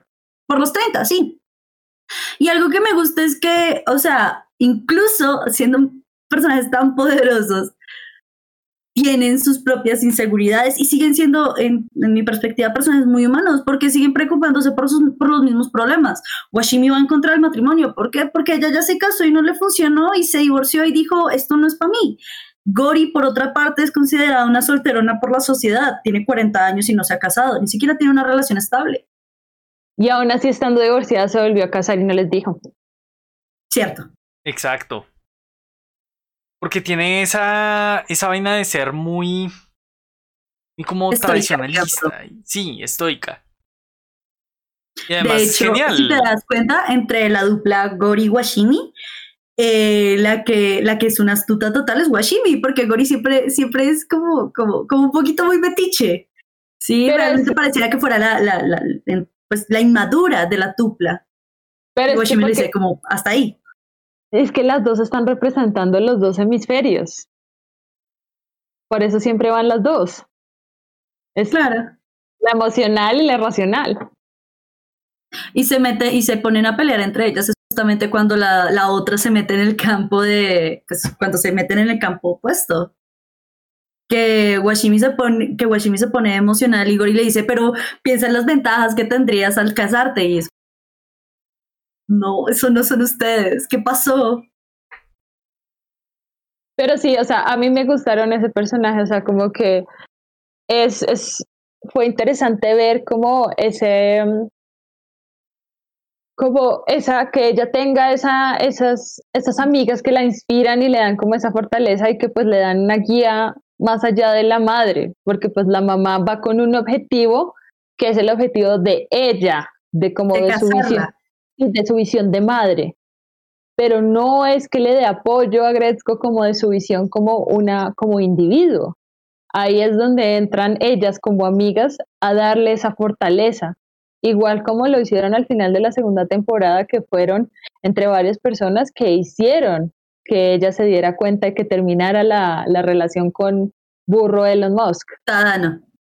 Tadano. Soy muy mala con los nombres, creo que ya se han dado Tranquila. cuenta. No, es que yo esa serie me la he visto como cuatro o cinco veces, entonces no es difícil acordarme de los nombres, No sabemos los nombres de memoria. prácticamente. Pero en sí, es que con Tadano fue, fue, fue otra cosa. Porque, de nuevo, ya en ese momento esta nena ya había dicho, no, yo sí quiero tener una familia, porque toda la temporada la mamá estuvo presionándola con, mira, cásate, mira este perfil, mira esto, y ella por su lado también yendo a eh, speed dates y eventos de citas, ella sí decía como, bueno, no, incluso si me quedo en mi trabajo de mierda, porque ya no es tan trabajo de mierda, ya he aprendido a, a quererlo un poco y aceptarlo un poco. Yo sí quiero casarme, yo quiero tener una familia, yo quiero todo lo que conlleva casarse. Exacto. Y Tadano lo que le, y Tadano lo que le dijo fue como, ¿cuál es la necesidad de casarse? Si tú me quieres, si yo te quiero, porque hay que meter un, un acuerdo entre los dos. Podemos quedarnos así como estamos. Y si en algún momento llega a fallar, sencillamente nos vamos. Porque si te das cuenta, Tadano era prácticamente el, el, el arquetipo de hombre que quería Aretsuko en la primera temporada para casarse y dejar de trabajar. Y prácticamente Tadano le dice eso, si quieres tranquila, si quieres seguir en tu trabajo, sigue en tu trabajo, si no, que sería lo más cómodo para mí, no sigas en tu trabajo. Al punto en el que ella sencillamente le dice como, no, yo uno, sí quiero seguir trabajando, dos, no, yo quiero tener una familia, yo quiero casarme. Claro. Ese, ese fue como una realización de personaje y por eso todos la ayudaron. No es que fuera infeliz, es que muchos sabían que eso no era lo que ella quería, que se estaba alejando de todos, que se estaba aislando y solo estaba quedando con Tadano. No, sí. Pero, pues, yo... Ah, perdón. Continúa. No, sí, que, que, eso es lo que pasa. A Tadano básicamente fue una persona que fue muy envolvente, pero no en un mal sentido. Él fue atento, fue todo. Es decir, tuvo todo lo que esperaba de una relación con Tadano que no tuvo con Rezosuke. Y mal que bien eso también marcó parte de, de, ese crecimiento porque ella creía que Tadano era la persona hasta que se dio cuenta que existía un punto irreconciliable de la relación con él. Claro, los objetivos. Exacto. Entonces, no sé, yo la, la única pregunta así que tengo como divertida como para, como para, como para todos, esa es la pregunta que le estaba haciendo a Halvar antes de comenzar también. Y es como, ¿qué animal creen que serían en el universo de Agretzko? Uy, es que eso es difícil. Eso está densa. Pesada, pesada. O sea, la verdad, yo triste o felizmente sería. Me gustaría ser Washimi, pero terminaría siendo. ¿Terminaría No siendo qué? Como Feneco.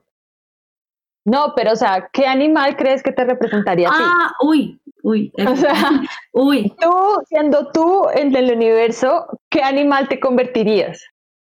Uy. Es que esa es la pregunta, eso es lo difícil ahí en este caso. Y es que, pues también, viene el, viene el, viene, viene el problema de, de, de, del desarrollo del, del, personaje, porque al inicio uno dice, ejemplo, Ton, Ton es un cerdo. Pero él no se queda solo en lo cerdo, sino que exploran más cosas. Entonces uno queda como, bueno, para decir yo qué animal sería, ¿qué es lo que más me representa? No sé, ¿cuál es tu espíritu animal? Ah, Your no spirit sé. animal. Me la paso No. durmiendo todo el día, cualquiera que duerma todo el día, no mentiras. Entonces Pero- un koala o un oso perezoso, fácil. No, no me la paso tanto tiempo drogada. Y sí me gusta bañarme. Y sí me gusta bañarme, ese es el problema. Eh, ¿Cómo se llaman los otters? Los, Nutrias. ¿Las nutrias? las nutrias. Sí, podría ser. Ser una nutria. Sí, una nutria no está mal. Un nutria sí, podría ser, podría ser. A ver. Hal, cuéntanos. Uy, ¿yo qué sería? ¿Yo qué sería? Uy, ahí me toca, me toca pensarlo, porque ¿Qué realmente es lo que es... más te caracteriza? Así, a primer rasgo, lo que primero te dicen, tú eres... Una paloma. Uy, no, tampoco, tampoco. Respeto, por manito de favor. cabeza. Sí, exacto, me hace falta ese, ese típico movimiento de cabeza con el que las palomas, bueno, que sí, yo tampoco tengo muy buena percepción de la profundidad. Eh, una paloma está perfectamente bien. no, pero yo creo que sería más, no sé, como un hurón. Un topo. ¿Un hurón? Sí, raro, poco comprendido, pero no sé, con lo mío. No eres tan lindo. Los Damn hurones it. son hermosos. Damn it. Son como gatos largos. Es que son gatos largos, básicamente. Y que se quedan cieguitos a temprana edad. Eso sí, eso los hurones sí pueden, si tienen problemas de vista. Por eso, perfecto. Se quedan, no es que sean. Por eso, perfecto. Yo me quedé con Ya. problemas de la vista a la temprana edad. Cuéntanos, cuéntanos, Midnight, ¿tú qué serías? O sea, yo con Halvar estaba diciendo que yo obviamente tengo que ser algún tipo de felino. Está, está una pantera negra y me la empezó a montar con Wakanda. ¡Wakanda forever! ¿Pero por qué, por qué serías un felino? A ver. No sé por qué yo creo que mi espíritu animal sí son los gatos. ¿Y por qué una pantera? Como este animal acá. ¿Sí ¿Por ves? ¿Apareció? ¿Una pantera? Porque son más exóticas. Ah, son negras. Porque el negro es su pasión. Sí, o sea, porque, no sé, tengo muchas actitudes, o sea, los gatos son como de muchas fases y son extraños y son, o sea, extraños en su ser y también les gusta dormir mucho. Son lindos, son hermosos. Son muy cucos. Exacto. Entonces, yo no sé, yo sería una especie como de felino. Además que a mí siempre me han gustado desde que he sido chiquita y de hecho mis- mi mamá me dice leona. ¿Es Karina? Ay, soy Leo. Ah, todo está perfectamente cuadrado. Me daría un facepalm si no me borrara la mitad del maquillaje. No, sí, pero. Ah, sí, es que. Venga, es que pensar- alguien, de que no, alguien del que no hablamos en este podcast fue de Haida. Y me siento ofendida por eso. La llena, la llena. Sí, sí, sí, yo sé, Sí. cuál, yo, sé cuál, yo sé cuál es. Tal vez no sea buena recordando los nombres, pero sé identificarlos, ¿ok? Ah, bueno, bueno. ¿Y por qué me siento ofendida? Porque si se dan cuenta, nos muestran algo que no suele mostrar el anime en general. O sea, incluso el. el es en sí el. mm, pues, por así decirlo, el amor no correspondido, pero por parte de otro personaje. Sí, normalmente el que tiene amor no correspondido es como el personaje, princi- el personaje principal. y protagonista. punto. El prota Pensemos- y ya. Pensemos Naruto con Sakura. Ah, yo pensé que era con Sasuke. También. También. El problema es con los dos. Ahí tenían el triángulo amoroso, ¿sí ven? El perfecto triángulo amoroso. Y Hinata que nadie le paraba bolas. Oh. Pero sí, o sea, digamos, Haida, yo diría que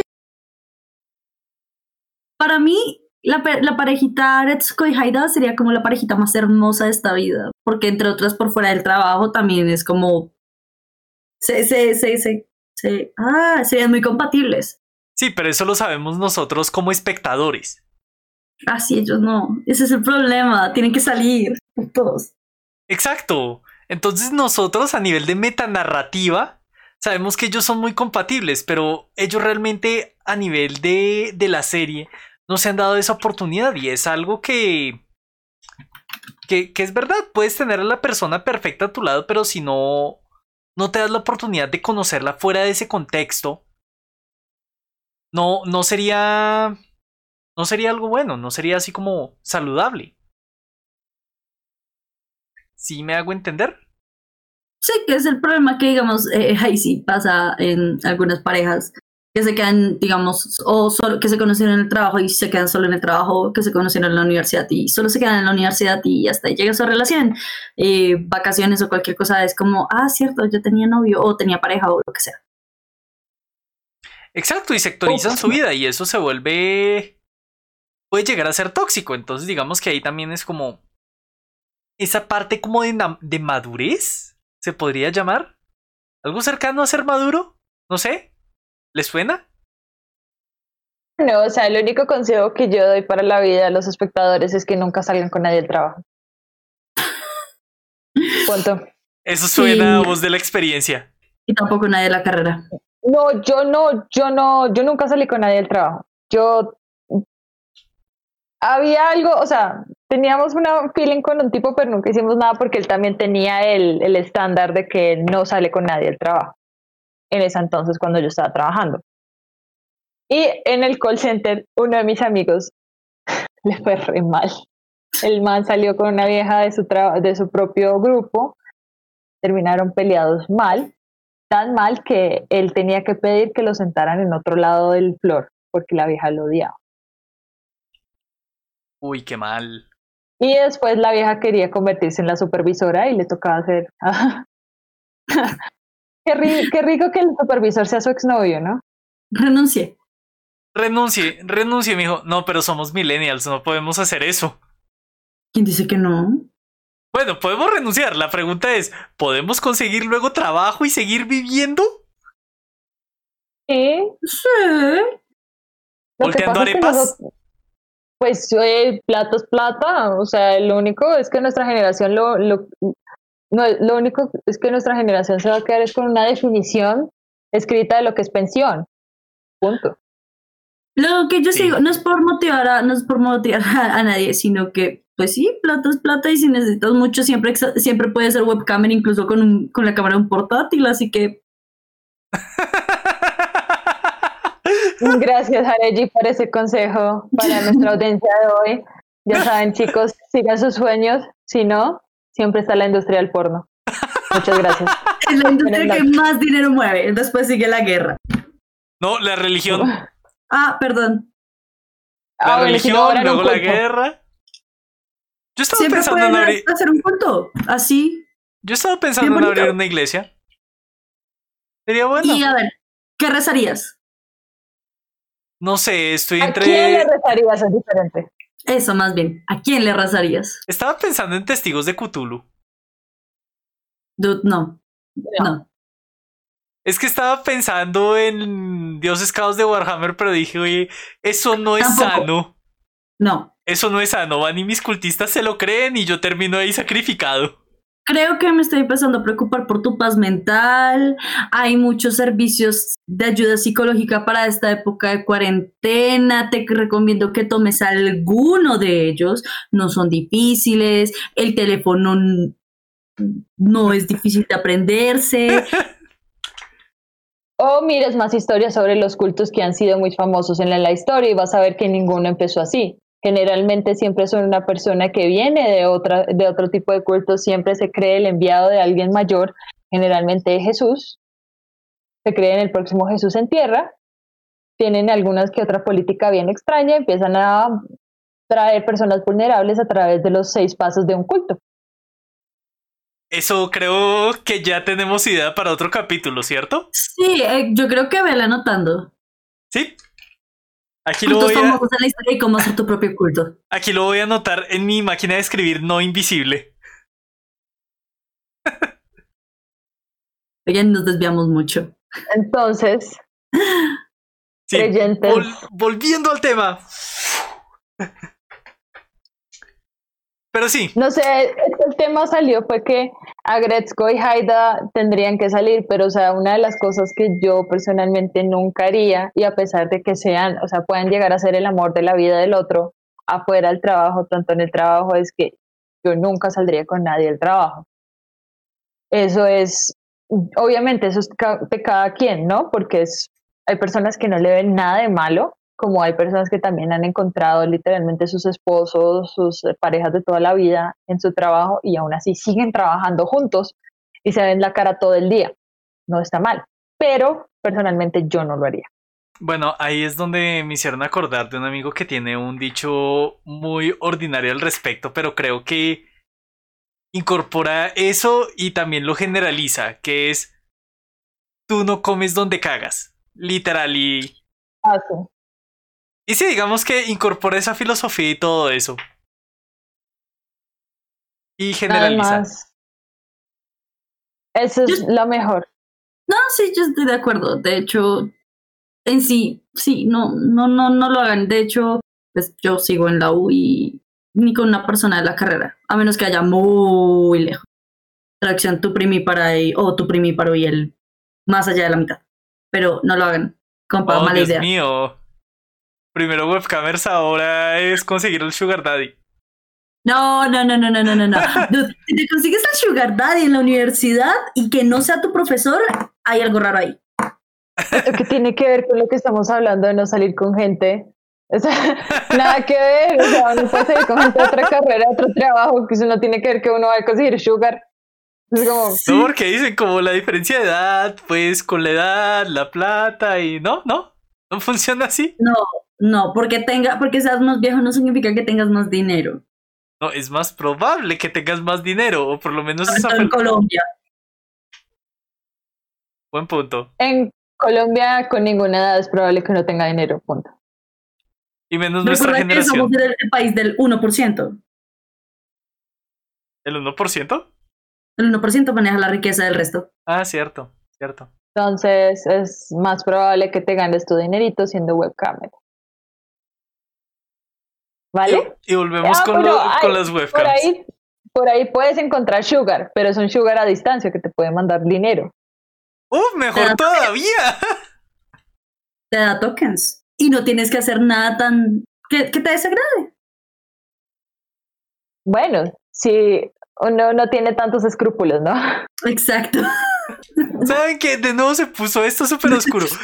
Oigan, yo quería hablar de un anime tierno. Yo quería decir algo tierno y no. Tú fuiste el que empezó a hablar de sugar, de sugar lo que sea. No, ustedes, ustedes dos mujeres que perturban mi, mi, mi disfrute de las caricaturas de Sandrio.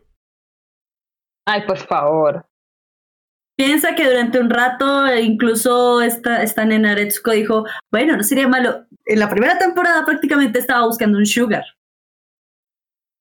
¿Viste la Literal, literal. Y encontró el Sugar y se dio cuenta que había problemas no reconciliables.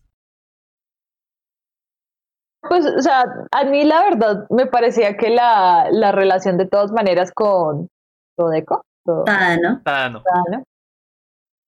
El burro Elon Musk iba a ser, o sea, Lo burro no le quita muy- lo de Elon Musk. yo sé, pero sigue siendo un burro y me refiero al animal, ¿no? O sea, no a lo otro, refiero que literalmente es un burro. Entonces, lo que pasa es que a mí me parece muy interesante es que su vida era representada de una manera muy, muy exacta, y es que él vivía en su limusina. Era muy inestable. Tú no sabías a dónde ibas, tú no sabías a dónde estabas, solamente sabías que estabas ahí. Que estaba con él. Estaba con él y ya. Que de hecho eso es- fue, esa fue la vaina. Es decir, le daba como esa seguridad, le daba esa compañía, pero no le daba esa estabilidad que ella buscaba. Y, y Exacto. mal que ven, y lo dicen a la perfección. Lo describen con el hecho de que él vive en su limusina. Y también lo describen con algo bastante interesante. Su único amigo es literalmente algo que él programó. Sí, literal. Eso suena ya muy triste.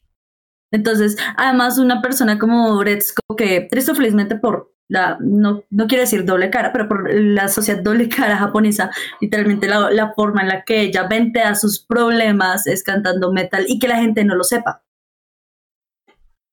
Solo le he mostrado a dos, pe- a dos personas, además de sus, am- de sus besties, De sus amiguis. de sus amiguis, que ella hace karaoke de death metal. Para desahogarse del asco de vida, del asco de vida que tiene. Exacto, es decir, te lo dijo a Nesosuke y Nesosuke fue tan simple que simplemente le dijo como que qué bonito. Y ya, y eso la, la desenamoró y todo esto. Me imagino que, me imagino que será como, como, como esa persona a la que le, a la que le, ay, a la que, a la que se le confiesa en el amor eterno, no sé qué, y diría como, Ah, Gracias. Qué lindo, gracias. Que sería dice, Gracias, en tres días te, te doy tu respuesta. Tengo que pensarlo. Te Sí. respuesta por escrito. Pero porque, o sea, el tipo tenía su, su rareza y él quería hacer las otras cosas que él quería hacer. Además O que era sea- muy zombie. Pero bueno, o sea, sí, estoy de acuerdo con que de Sosuke era raro y en sí la relación falló fue porque esta vieja se enamoró de otra vaina, literalmente entró una crush que nadie sabe de dónde salió. Eso pasa, uno se enamora de algo que le ve a una persona y se enamora uno después de esa idea de lo que uno le vio en ese momento. ¿Y qué pasa? Cuando uno de verdad puede llegar a interactuar con esa persona y pasa lo que, pa- lo que pasó, uno está en ese espejismo como y- enamorado de esa idea que uno solamente ve a esas personas como cuando ella lo veía así todo handsome. Uno se Todo está enamorado. rosita. Sí, literal, lo ve Sí. todo rosa. No, es no tanto como lo rosa, sino que como que él tiene una cara toda de, de despistado y después sale como la cara todo como de supuestamente de chico guapo, ¿sí? Y a uno le pasa eso, es como que uno está enamorado de la idea de ese momento de lo que pasó, de algo que uno no sabe explicar, es como como si uno le expli- como que uno le preguntan es como ¿y qué fue lo que le enamoró de esa persona? Es como Tiene una linda sonrisa. Tiene dos piernas, creo que no le faltan otras extremidades. Eso espero. Yo creo que sí, es, es un espécimen aceptable, pero Está vivo. respira. Entonces, o sea, digamos que a mí me gustó es porque como tal creo que esa es de la parte que más me he identificado como en ese en el en, en ese show, como que y tanto que uno le muestra la foto de la persona a los amigos y uno es como uy, Sí. pero Que todos son como, sí, claro, qué lindo, qué lindo. Qué Pero lindo. para adentro es como que, que le ve. una amiga diría como "Hmm, por lo menos te- por lo menos tiene buenos sentimientos. Es que tiene una linda personalidad. Sí, o sea, por lo menos es de buenos sentimientos. Como yo siempre he dicho, no existe tal cosa como la personalidad a primera vista. Pero es que sí, digamos, el problema de que era que realmente no se veía en esa relación y él no le paraba bolas a la relación y hasta ahí llegaba y Es ya, que no porque era lo que le importaba. él quería sus plantas. Es eso, o sea, me encantó mucho ese como ese como glimpse al final del capítulo donde sale como llegando a su casa y está llena de plantas, o sea, es- uno se da cuenta que no era su prioridad, su concentración no está en el trabajo, o sea, él trabaja porque pues Le toca. todo- Eso necesitamos ya- plata. necesita, necesita plata. Todos necesitamos plata. Y no le interesa estar con otras personas porque no le interesa en ese momento de la vida. Él, él se siente satisfecho con su, con su pasión, que al parecer es la, bot- es la La botánica. botánica. La botánica. No. Porque tiene que, porque le, le- a mí lo que me, me causa curiosidad es saber el tigre blanco que fue lo que le dijo de por qué necesitaba una novia. Que fue tan, inter- o sea, debió ser algo tan convincente que lo convenció de, de, de, De ir. de- de- de sacarla a, la, a Gretzko. O sea, le dijo el significado de la vida. Porque Sí, es la única forma en la que lo movieron. Es como que, ah, no, es amable conmigo. Y dice, güey, está enamorada. Sí, pero o sea, es que el ti- o sea, y ahí cortan porque el man le dice es como, puedes salir con ella, puedes tener una novia, es como, ¿ah? ¿Por qué? Tú nes- ¿Por qué tendría una novia? y a ese man algo le dice. Sí, yo no sé qué le dijo. Le dijo el significado de la vida. Le dijo 42. No sé. Y Le enseñó el fut- lo- los secretos del futuro y del más allá. sí, exacto. Y sale con Dretzko. Y durante un buen tiempo hacen entender que fue como que tres meses, tal vez. No, Sí. hace entender que fue como, como un mes, mes y medio. Mm. El caso. No, no sé, salieron bastante. Sí, eh, para mí, digamos, esos capítulos para mí fueron un tanto dolorosos de ver porque yo era como, es una hueva, no, es más simple que un caldo de bola, se nota que no está interesado en tu relación, ¿qué haces ahí? Pero, o sea, en ese sentido es como que cuando uno está en ese, cuando uno está metido en eso, es como que tratando de sacarle jugo a algo que uno cree que está ahí, pero no está. Entonces, no sé, y a mí me gustaba porque, o sea, todo el mundo decía como que, o sea, era Gretzko pero hombre. O sea, era todo tiernito y tenía como su lunar acá, me encantaba, o sea, era como, a mí me parecía muy hermoso. Lo siento, yo soy rara, entonces yo creo que por eso me conecto con el tipo. Seguramente. O sea, yo me consideraba rara, pero no llegó a ese punto de rareza de conectarme con Resoske. No, es que Resoske es, es, es especial. O sea, hay puntos hasta en donde yo digo, bueno, en algún momento incluso podría llegar a ser ton si alguien me la llegara a montar tanto y yo me quisiera desquitar. Pero Resoske no encuentro cómo. Está su mundo. ¿Qué le importa? O sea, el man está como. uh, es un sí. zombie funcional. Bueno, pero sí. Al final, lo que podemos decir es que. Creo que Agretzko es muy relatable para todos. En cualquier sentido. O en algún sentido, por lo menos. Al es menos decir, te puedes identificar con un personaje. Al menos uno. En alguna característica. Es decir, honestamente, yo me siento identificado con Fénico más de la. de ma, más tiempo del que. De que sería Me gustaría admitir es saludable. Dice mucho de tu. de tus rasgos de personalidad, querido. Sí, lo sé. Pero, pero es algo así. Y también, digamos, me ha pasado la de Haida de quedar ahí como idiota y es como que. ¿Por qué no lo hago? No, es que eso es ser muy. Muy idiota. Literalmente piensa como ahí sí la escena de Homero. Espera, espera, ¿sigues aquí? Sí, literal, literal. Haida en ese aspecto es la escena de Homero. No, ¿qué dijo después? No, nadie me dice lento. Homero, ¿sigues acá? Vaya que si eres lento, Homero. Espera, me dijo que, oye, ya vete. Pero, o sea, digamos, sí, o sea, puede ser que uno que otros rasgos de personalidad, pero, o sea, yo creo que lo que les digo, lo que más sentí identificada, no con ningún personaje, sino fue como con ese momento en particular, porque lo he vivido y lo he sentido, pero digamos que con otro personaje como tal, más específico, como que tal vez no. Pero es porque yo personalmente he pasado por esa experiencia, entonces yo he salido con un, con un reto. Sí, lo estoy diciendo. No. Al menos lograste identificarte con algo. Lo que yo digo es que, o sea, lo escribieron de tal forma que cada uno tiene sus propios problemas y les importa es únicamente sus propios problemas, que después de un punto no dice, oye, sí, yo puedo ser como él. O algún momento fue así, o lo que sea. Sí, Hay muy exacto. pocos personajes que realmente no hayan pro profundizado, como Comilla y Tsubone. Bueno, la comadreja y la lagartija, esa lagartija la odio. Pero. Es una víbora completa en la oficina. Sí. Pero realmente en algún punto yo sí considero que cada uno está tan metido en su propio cuento y en su propia vida que sí, en algún punto yo llego a parecerme a alguno. Ay, sí, todos sabemos que a decir verdad somos... Sí, todos podemos tener nuestra fachada y ser muy funcionales y ser geniales. Y realmente al final todos somos una manojo, un manojo de inseguridad y problemas no resueltos. Y esa es la verdad. Y mucha eso improvisación. Sí. Y mal que bien eso es lo que, lo que retrata a Gretzko pues en términos muy reduccionistas y minimalistas. Y por eso creo que llega a ser muy relatable. Porque no hay nadie perfecto, todos tienen sus problemas, todos tienen sus razones de ser, todos tratan de... Ay sí, de llevar el día a día de la mejor forma que pueden.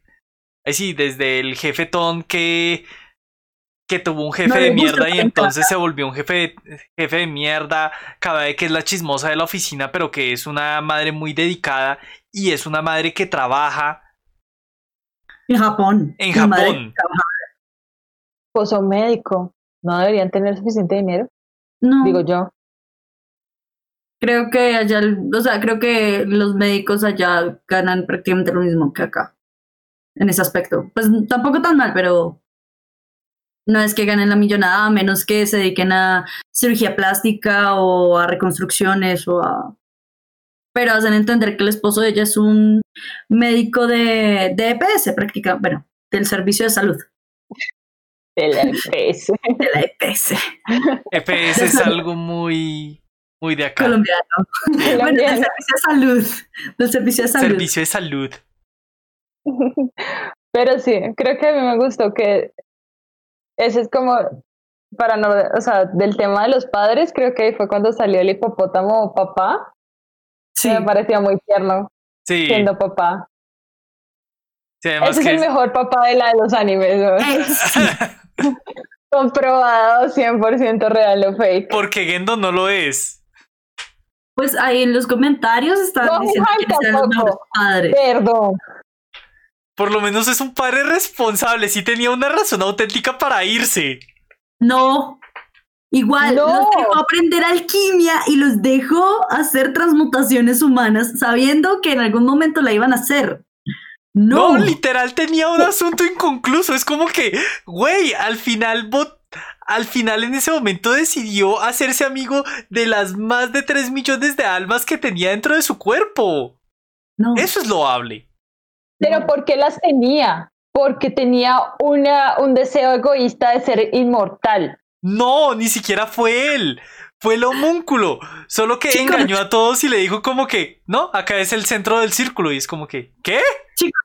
Ahora, siguiente. Padres del anime. ¿Quién es el peor y quién es el mejor? Eso es otro capítulo.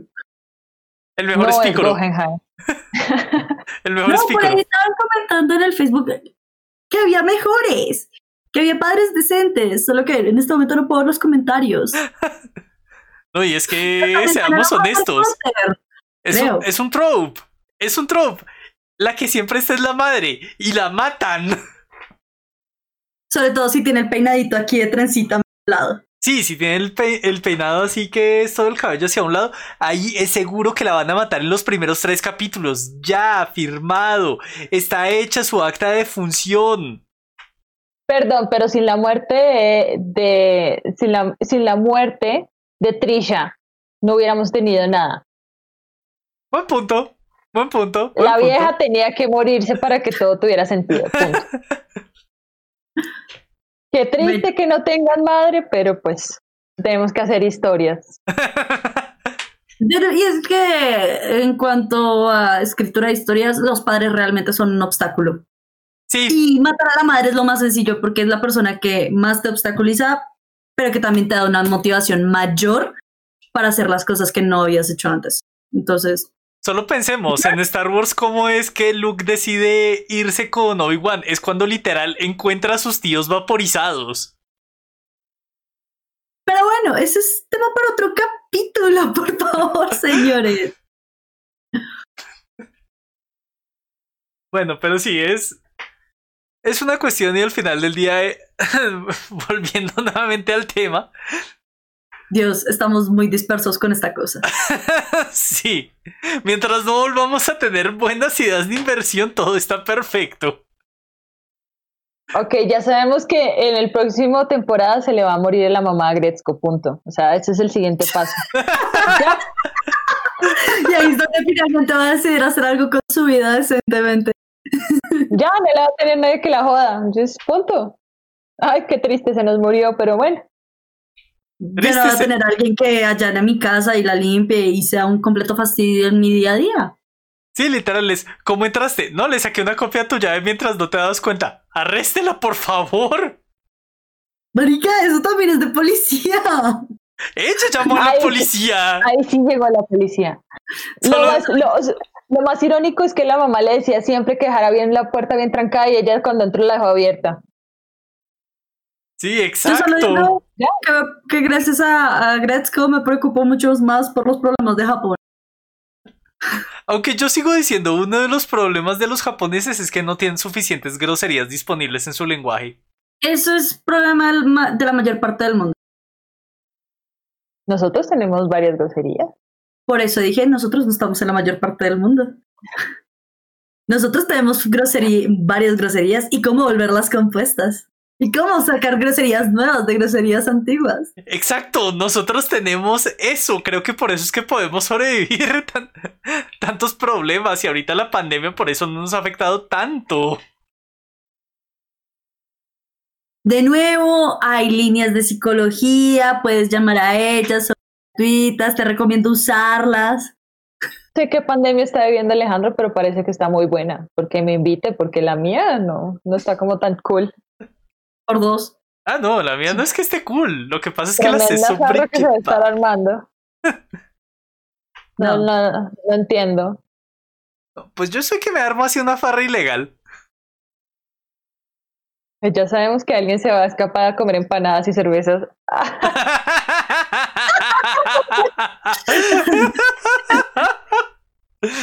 bueno, sí, sí. Él nos va a contar cómo le va en su escapada de pola y cerveza. Eh, Extra ilegal.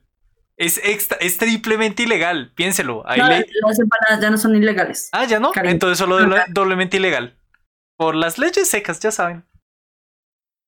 Pero eso solo si sales en ley seca. No hay ley seca actualmente porque, o al menos, eh, no, no, no, no hay ley seca. No, ya ley seca por cuarentena. Solo al inicio. Solo al inicio. Ah, sí, solamente ya no, ya. ¿Tú, crees que la, la gente se va a aguantar estar encerrada en la casa teniendo toque de queda detrás de esa sin trago? No, o sea, ahí sí salen a marchar, a, a hacer Ay, sí, que cuarentena, ni que toque de queda. Ya de una. Entonces, Esto es el paro nacional. entonces, no entendí lo de las empanadas ilegales, o sea, que en que, ¿cómo así? ¿No te acuerdas que hubo una época, pues aquí en Colombia, donde tener puestos ambulantes era ilegal porque supuestamente podían distribuir más cosas por los puestos y que no, y que no daban tantos impuestos y bueno, una mano de cosas? Y en sí lo que pasa es que la mayor, la mayor cantidad de puestos ambulantes son de empanadas y cogieron a los puestos de empanadas y los botaban, los incautaban, de todo, les hacían, los policías les hacían de todo. De ahí salió el hecho, el, el hecho de decir que las empanadas eran ilegales, porque la mayor cantidad de noticias sobre incautación, incautación de puestos ambulantes eran sobre puestos de empanadas. Incautación de empanadas. Incautación de Incautación de empanadas. empanadas. La policía Ay. debió haber comido muy bueno esos días. Bienvenidos a Colombia, chicos. This is Colombia, motherfuckers. Entonces, ya sabemos, a Gretzko la próxima temporada yo apuesto que la mamá se muere, Es muy probable.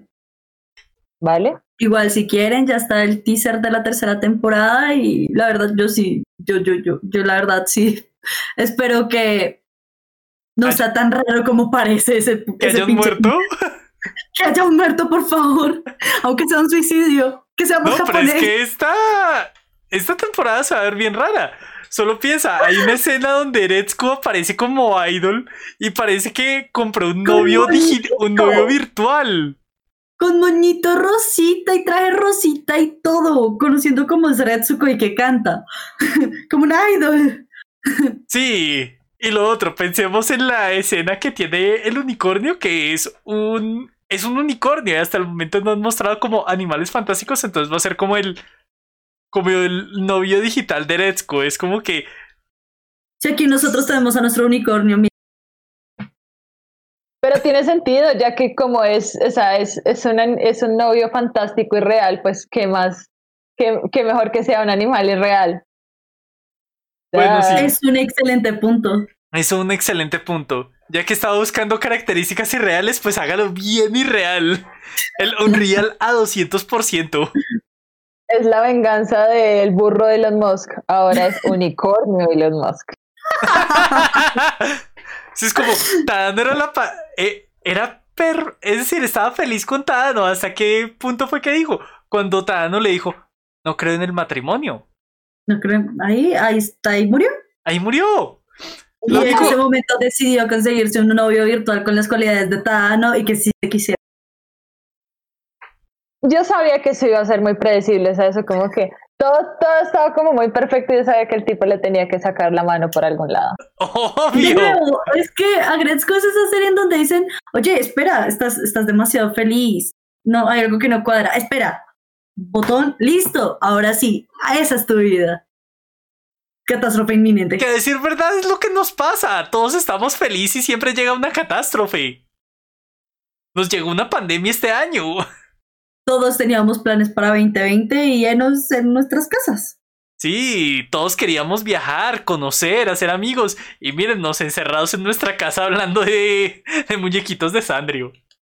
De caricaturas para adultos mayores de 20 años. No, para niños mayores Para de niños, 20 perdón. años. Yo creo que eso se aplica también como para mayores ya como eh, de 25, porque de 20 años todavía están muy, muy adolescentes, diría yo. Depende. Yo no sé, diría yo. Pero bueno, el punto es que odio a los chinos. Por Bueno, dos. Pero realmente, que el paso que sigue Estados Unidos probablemente será la siguiente superpotencia.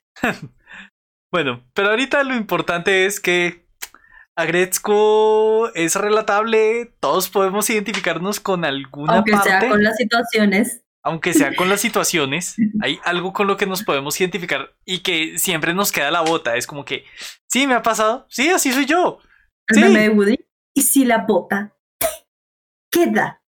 Ah, la bota me queda, pinga, parece hecha la medida. Ahí deben tener un molde así en yeso de mi pie. En madera, cariño, en madera.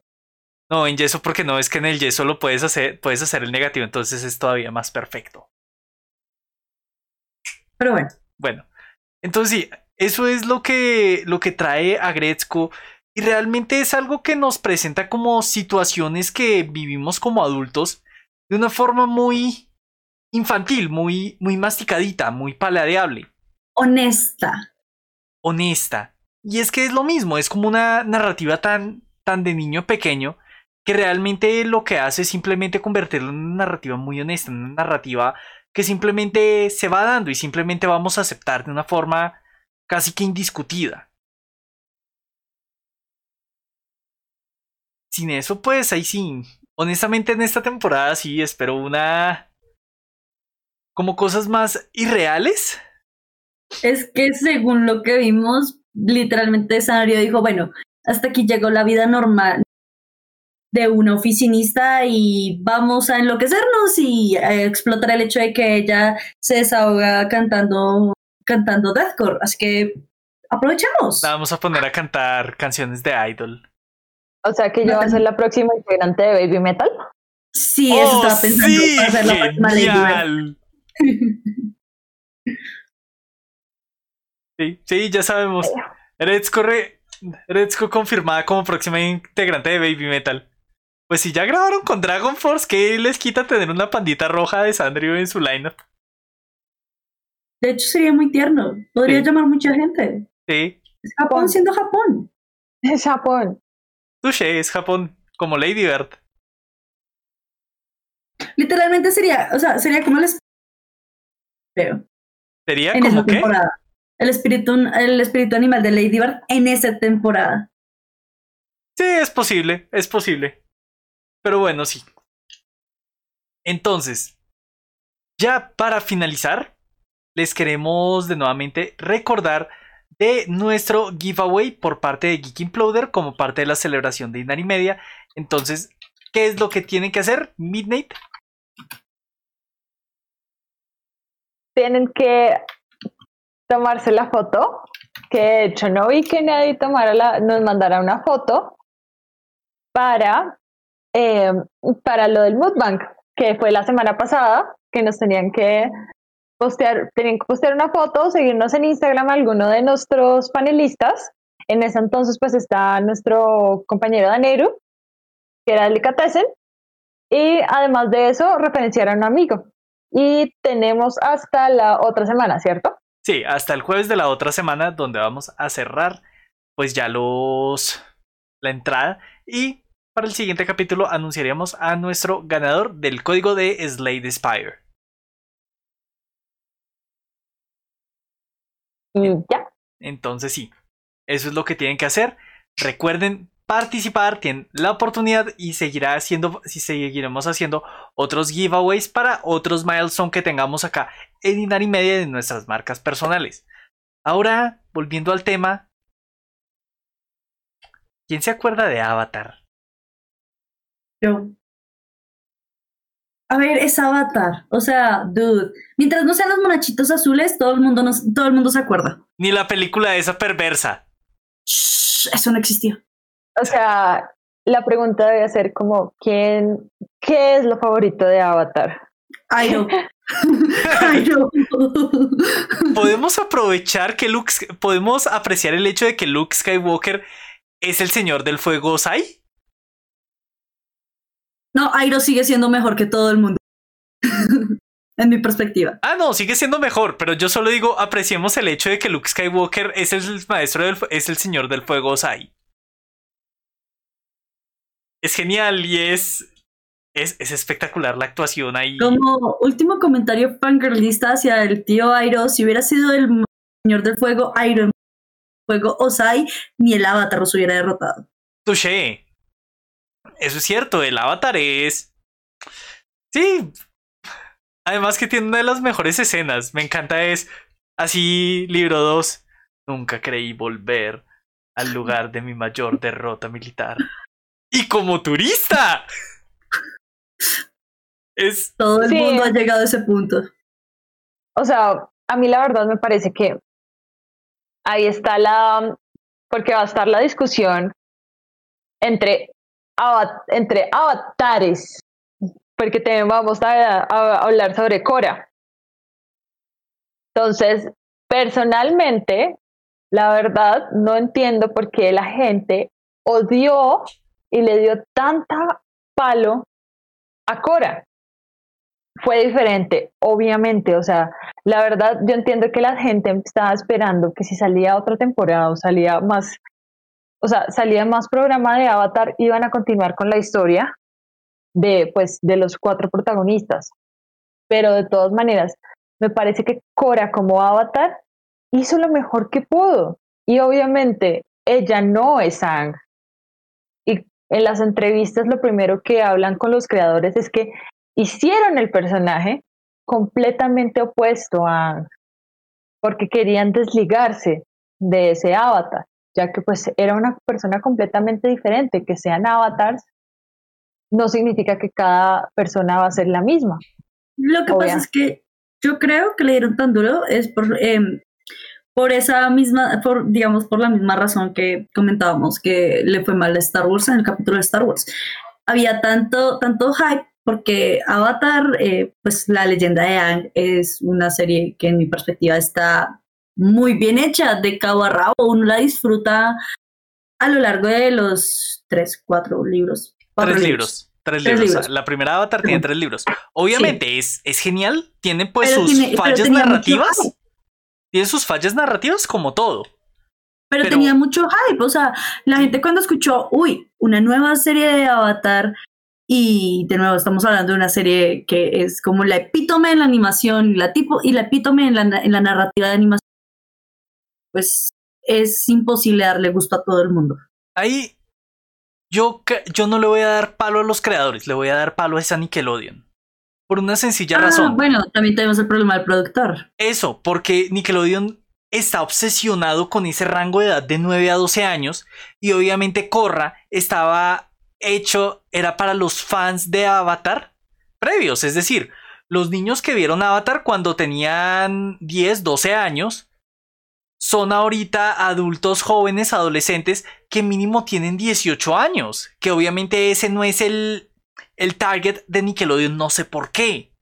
Entonces, de alguna razón, no sé cómo se le ocurrió a Nickelodeon que la secuela a su serie más exitosa como estudio no iba a ser popular en la primera temporada.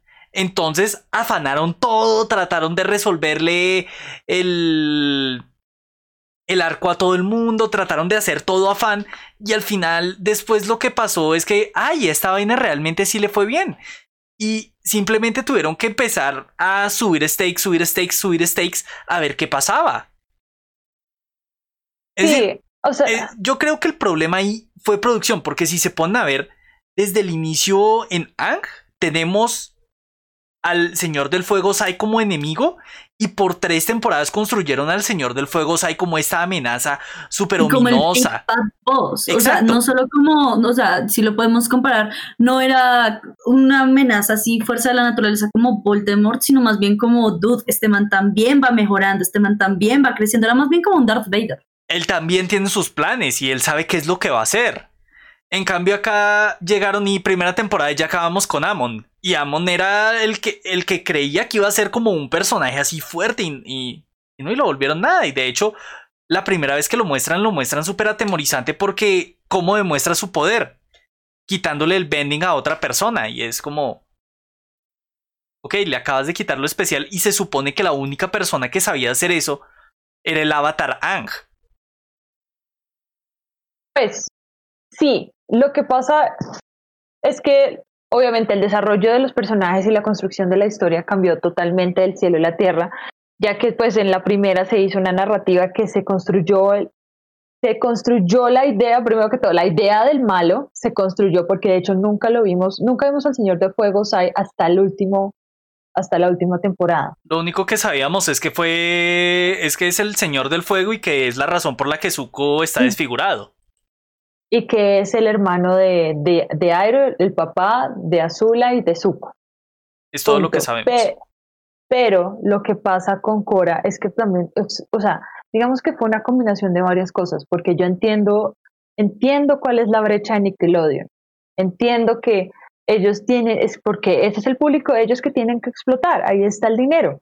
Lo que pasa, y eso se, y eso se vio reflejado cuando salió, cuando empezaron a tener que mover la brecha del, del eh, tuvieron que empezar a mover la brecha del horario de Cora, cada vez empujándolo cada vez más hacia la noche, porque los niños no lo estaban viendo.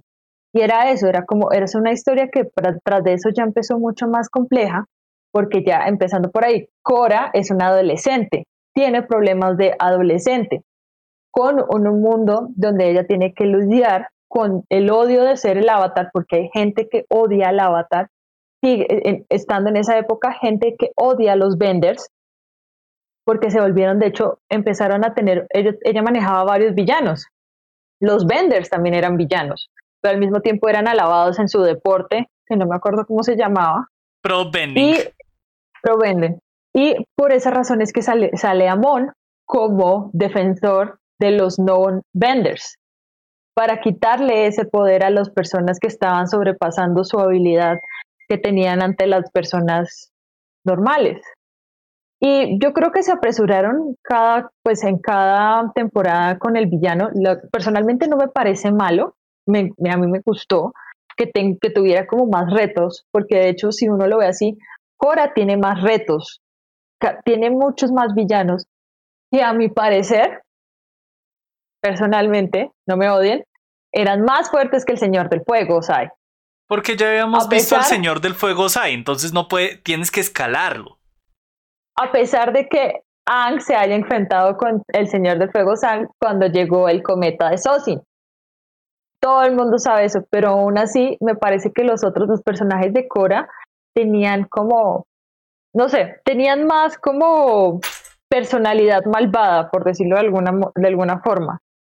Eh, y aún así no les pegó con el público ni no les pegó con el público infantil, pero también la gente que seguía de Cora, lo que decía eh, Jareji, la gente que venía de Ang, o sea, los que vimos Avatar y después esperamos Cora, ese, ese público también le pegó durísimo. O sea, hubo gente que odió a Cora. Punto. Además, digamos, una cosa que yo sí creo que...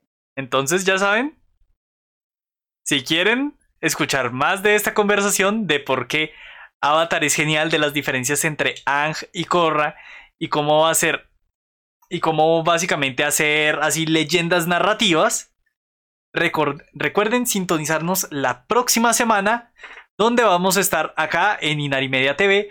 Como siempre, recuerden seguirnos, seguir nuestro podcast y seguir nuestras redes sociales. Entonces, ¿dónde nos pueden encontrar? Hareji, ¿dónde te pueden encontrar para que puedan escuchar tu melodiosa voz? O verte también. bueno, principalmente estoy en Instagram. Eh, para las personas que solo nos escuchan, me pueden encontrar como arroba H-A-R-E-J-I. Y nada, ahí sencillamente encuentran las cositas que hago y que me gusta, que me parecen lindas de ver. Gracias, chicos. Midnight, ¿dónde te podemos encontrar? En este momento me pueden encontrar también en Instagram y con eh, perdón, ya soy un poquito lenta. En midnightcat.bog de Bogotá, así me pueden encontrar en Instagram, ahí es donde estoy tratando de ser más activa. Y pues más adelante les contaré más cosas que tengo pensadas. Ok, listo. Recuerden, yo soy Albert Muchísimas gracias por acompañarnos, muchísimas gracias a Inari Media, muchísimas gracias a nuestros queridos espectadores que hacemos esto por ustedes. Muchísimas gracias también a la gente que nos apoya a través de escuchar nuestro podcast en Spotify o seguirnos en nuestras redes y también colaborarnos acá durante la transmisión y grabación del programa. Muchísimas gracias a ellos. Entonces, a mí me pueden encontrar en Twitter, Twitch e Instagram como Halbard Hobby, H-A-L-B-A-R-D-H-O-B-B-Y. Estoy relativamente activo en las tres plataformas. En Twitch me encuentran lunes, miércoles y viernes de 8 de la noche a 11 de la noche. Y ya, sin nada que decir, nos despedimos de ustedes esta noche. Que tengan una hermosa noche.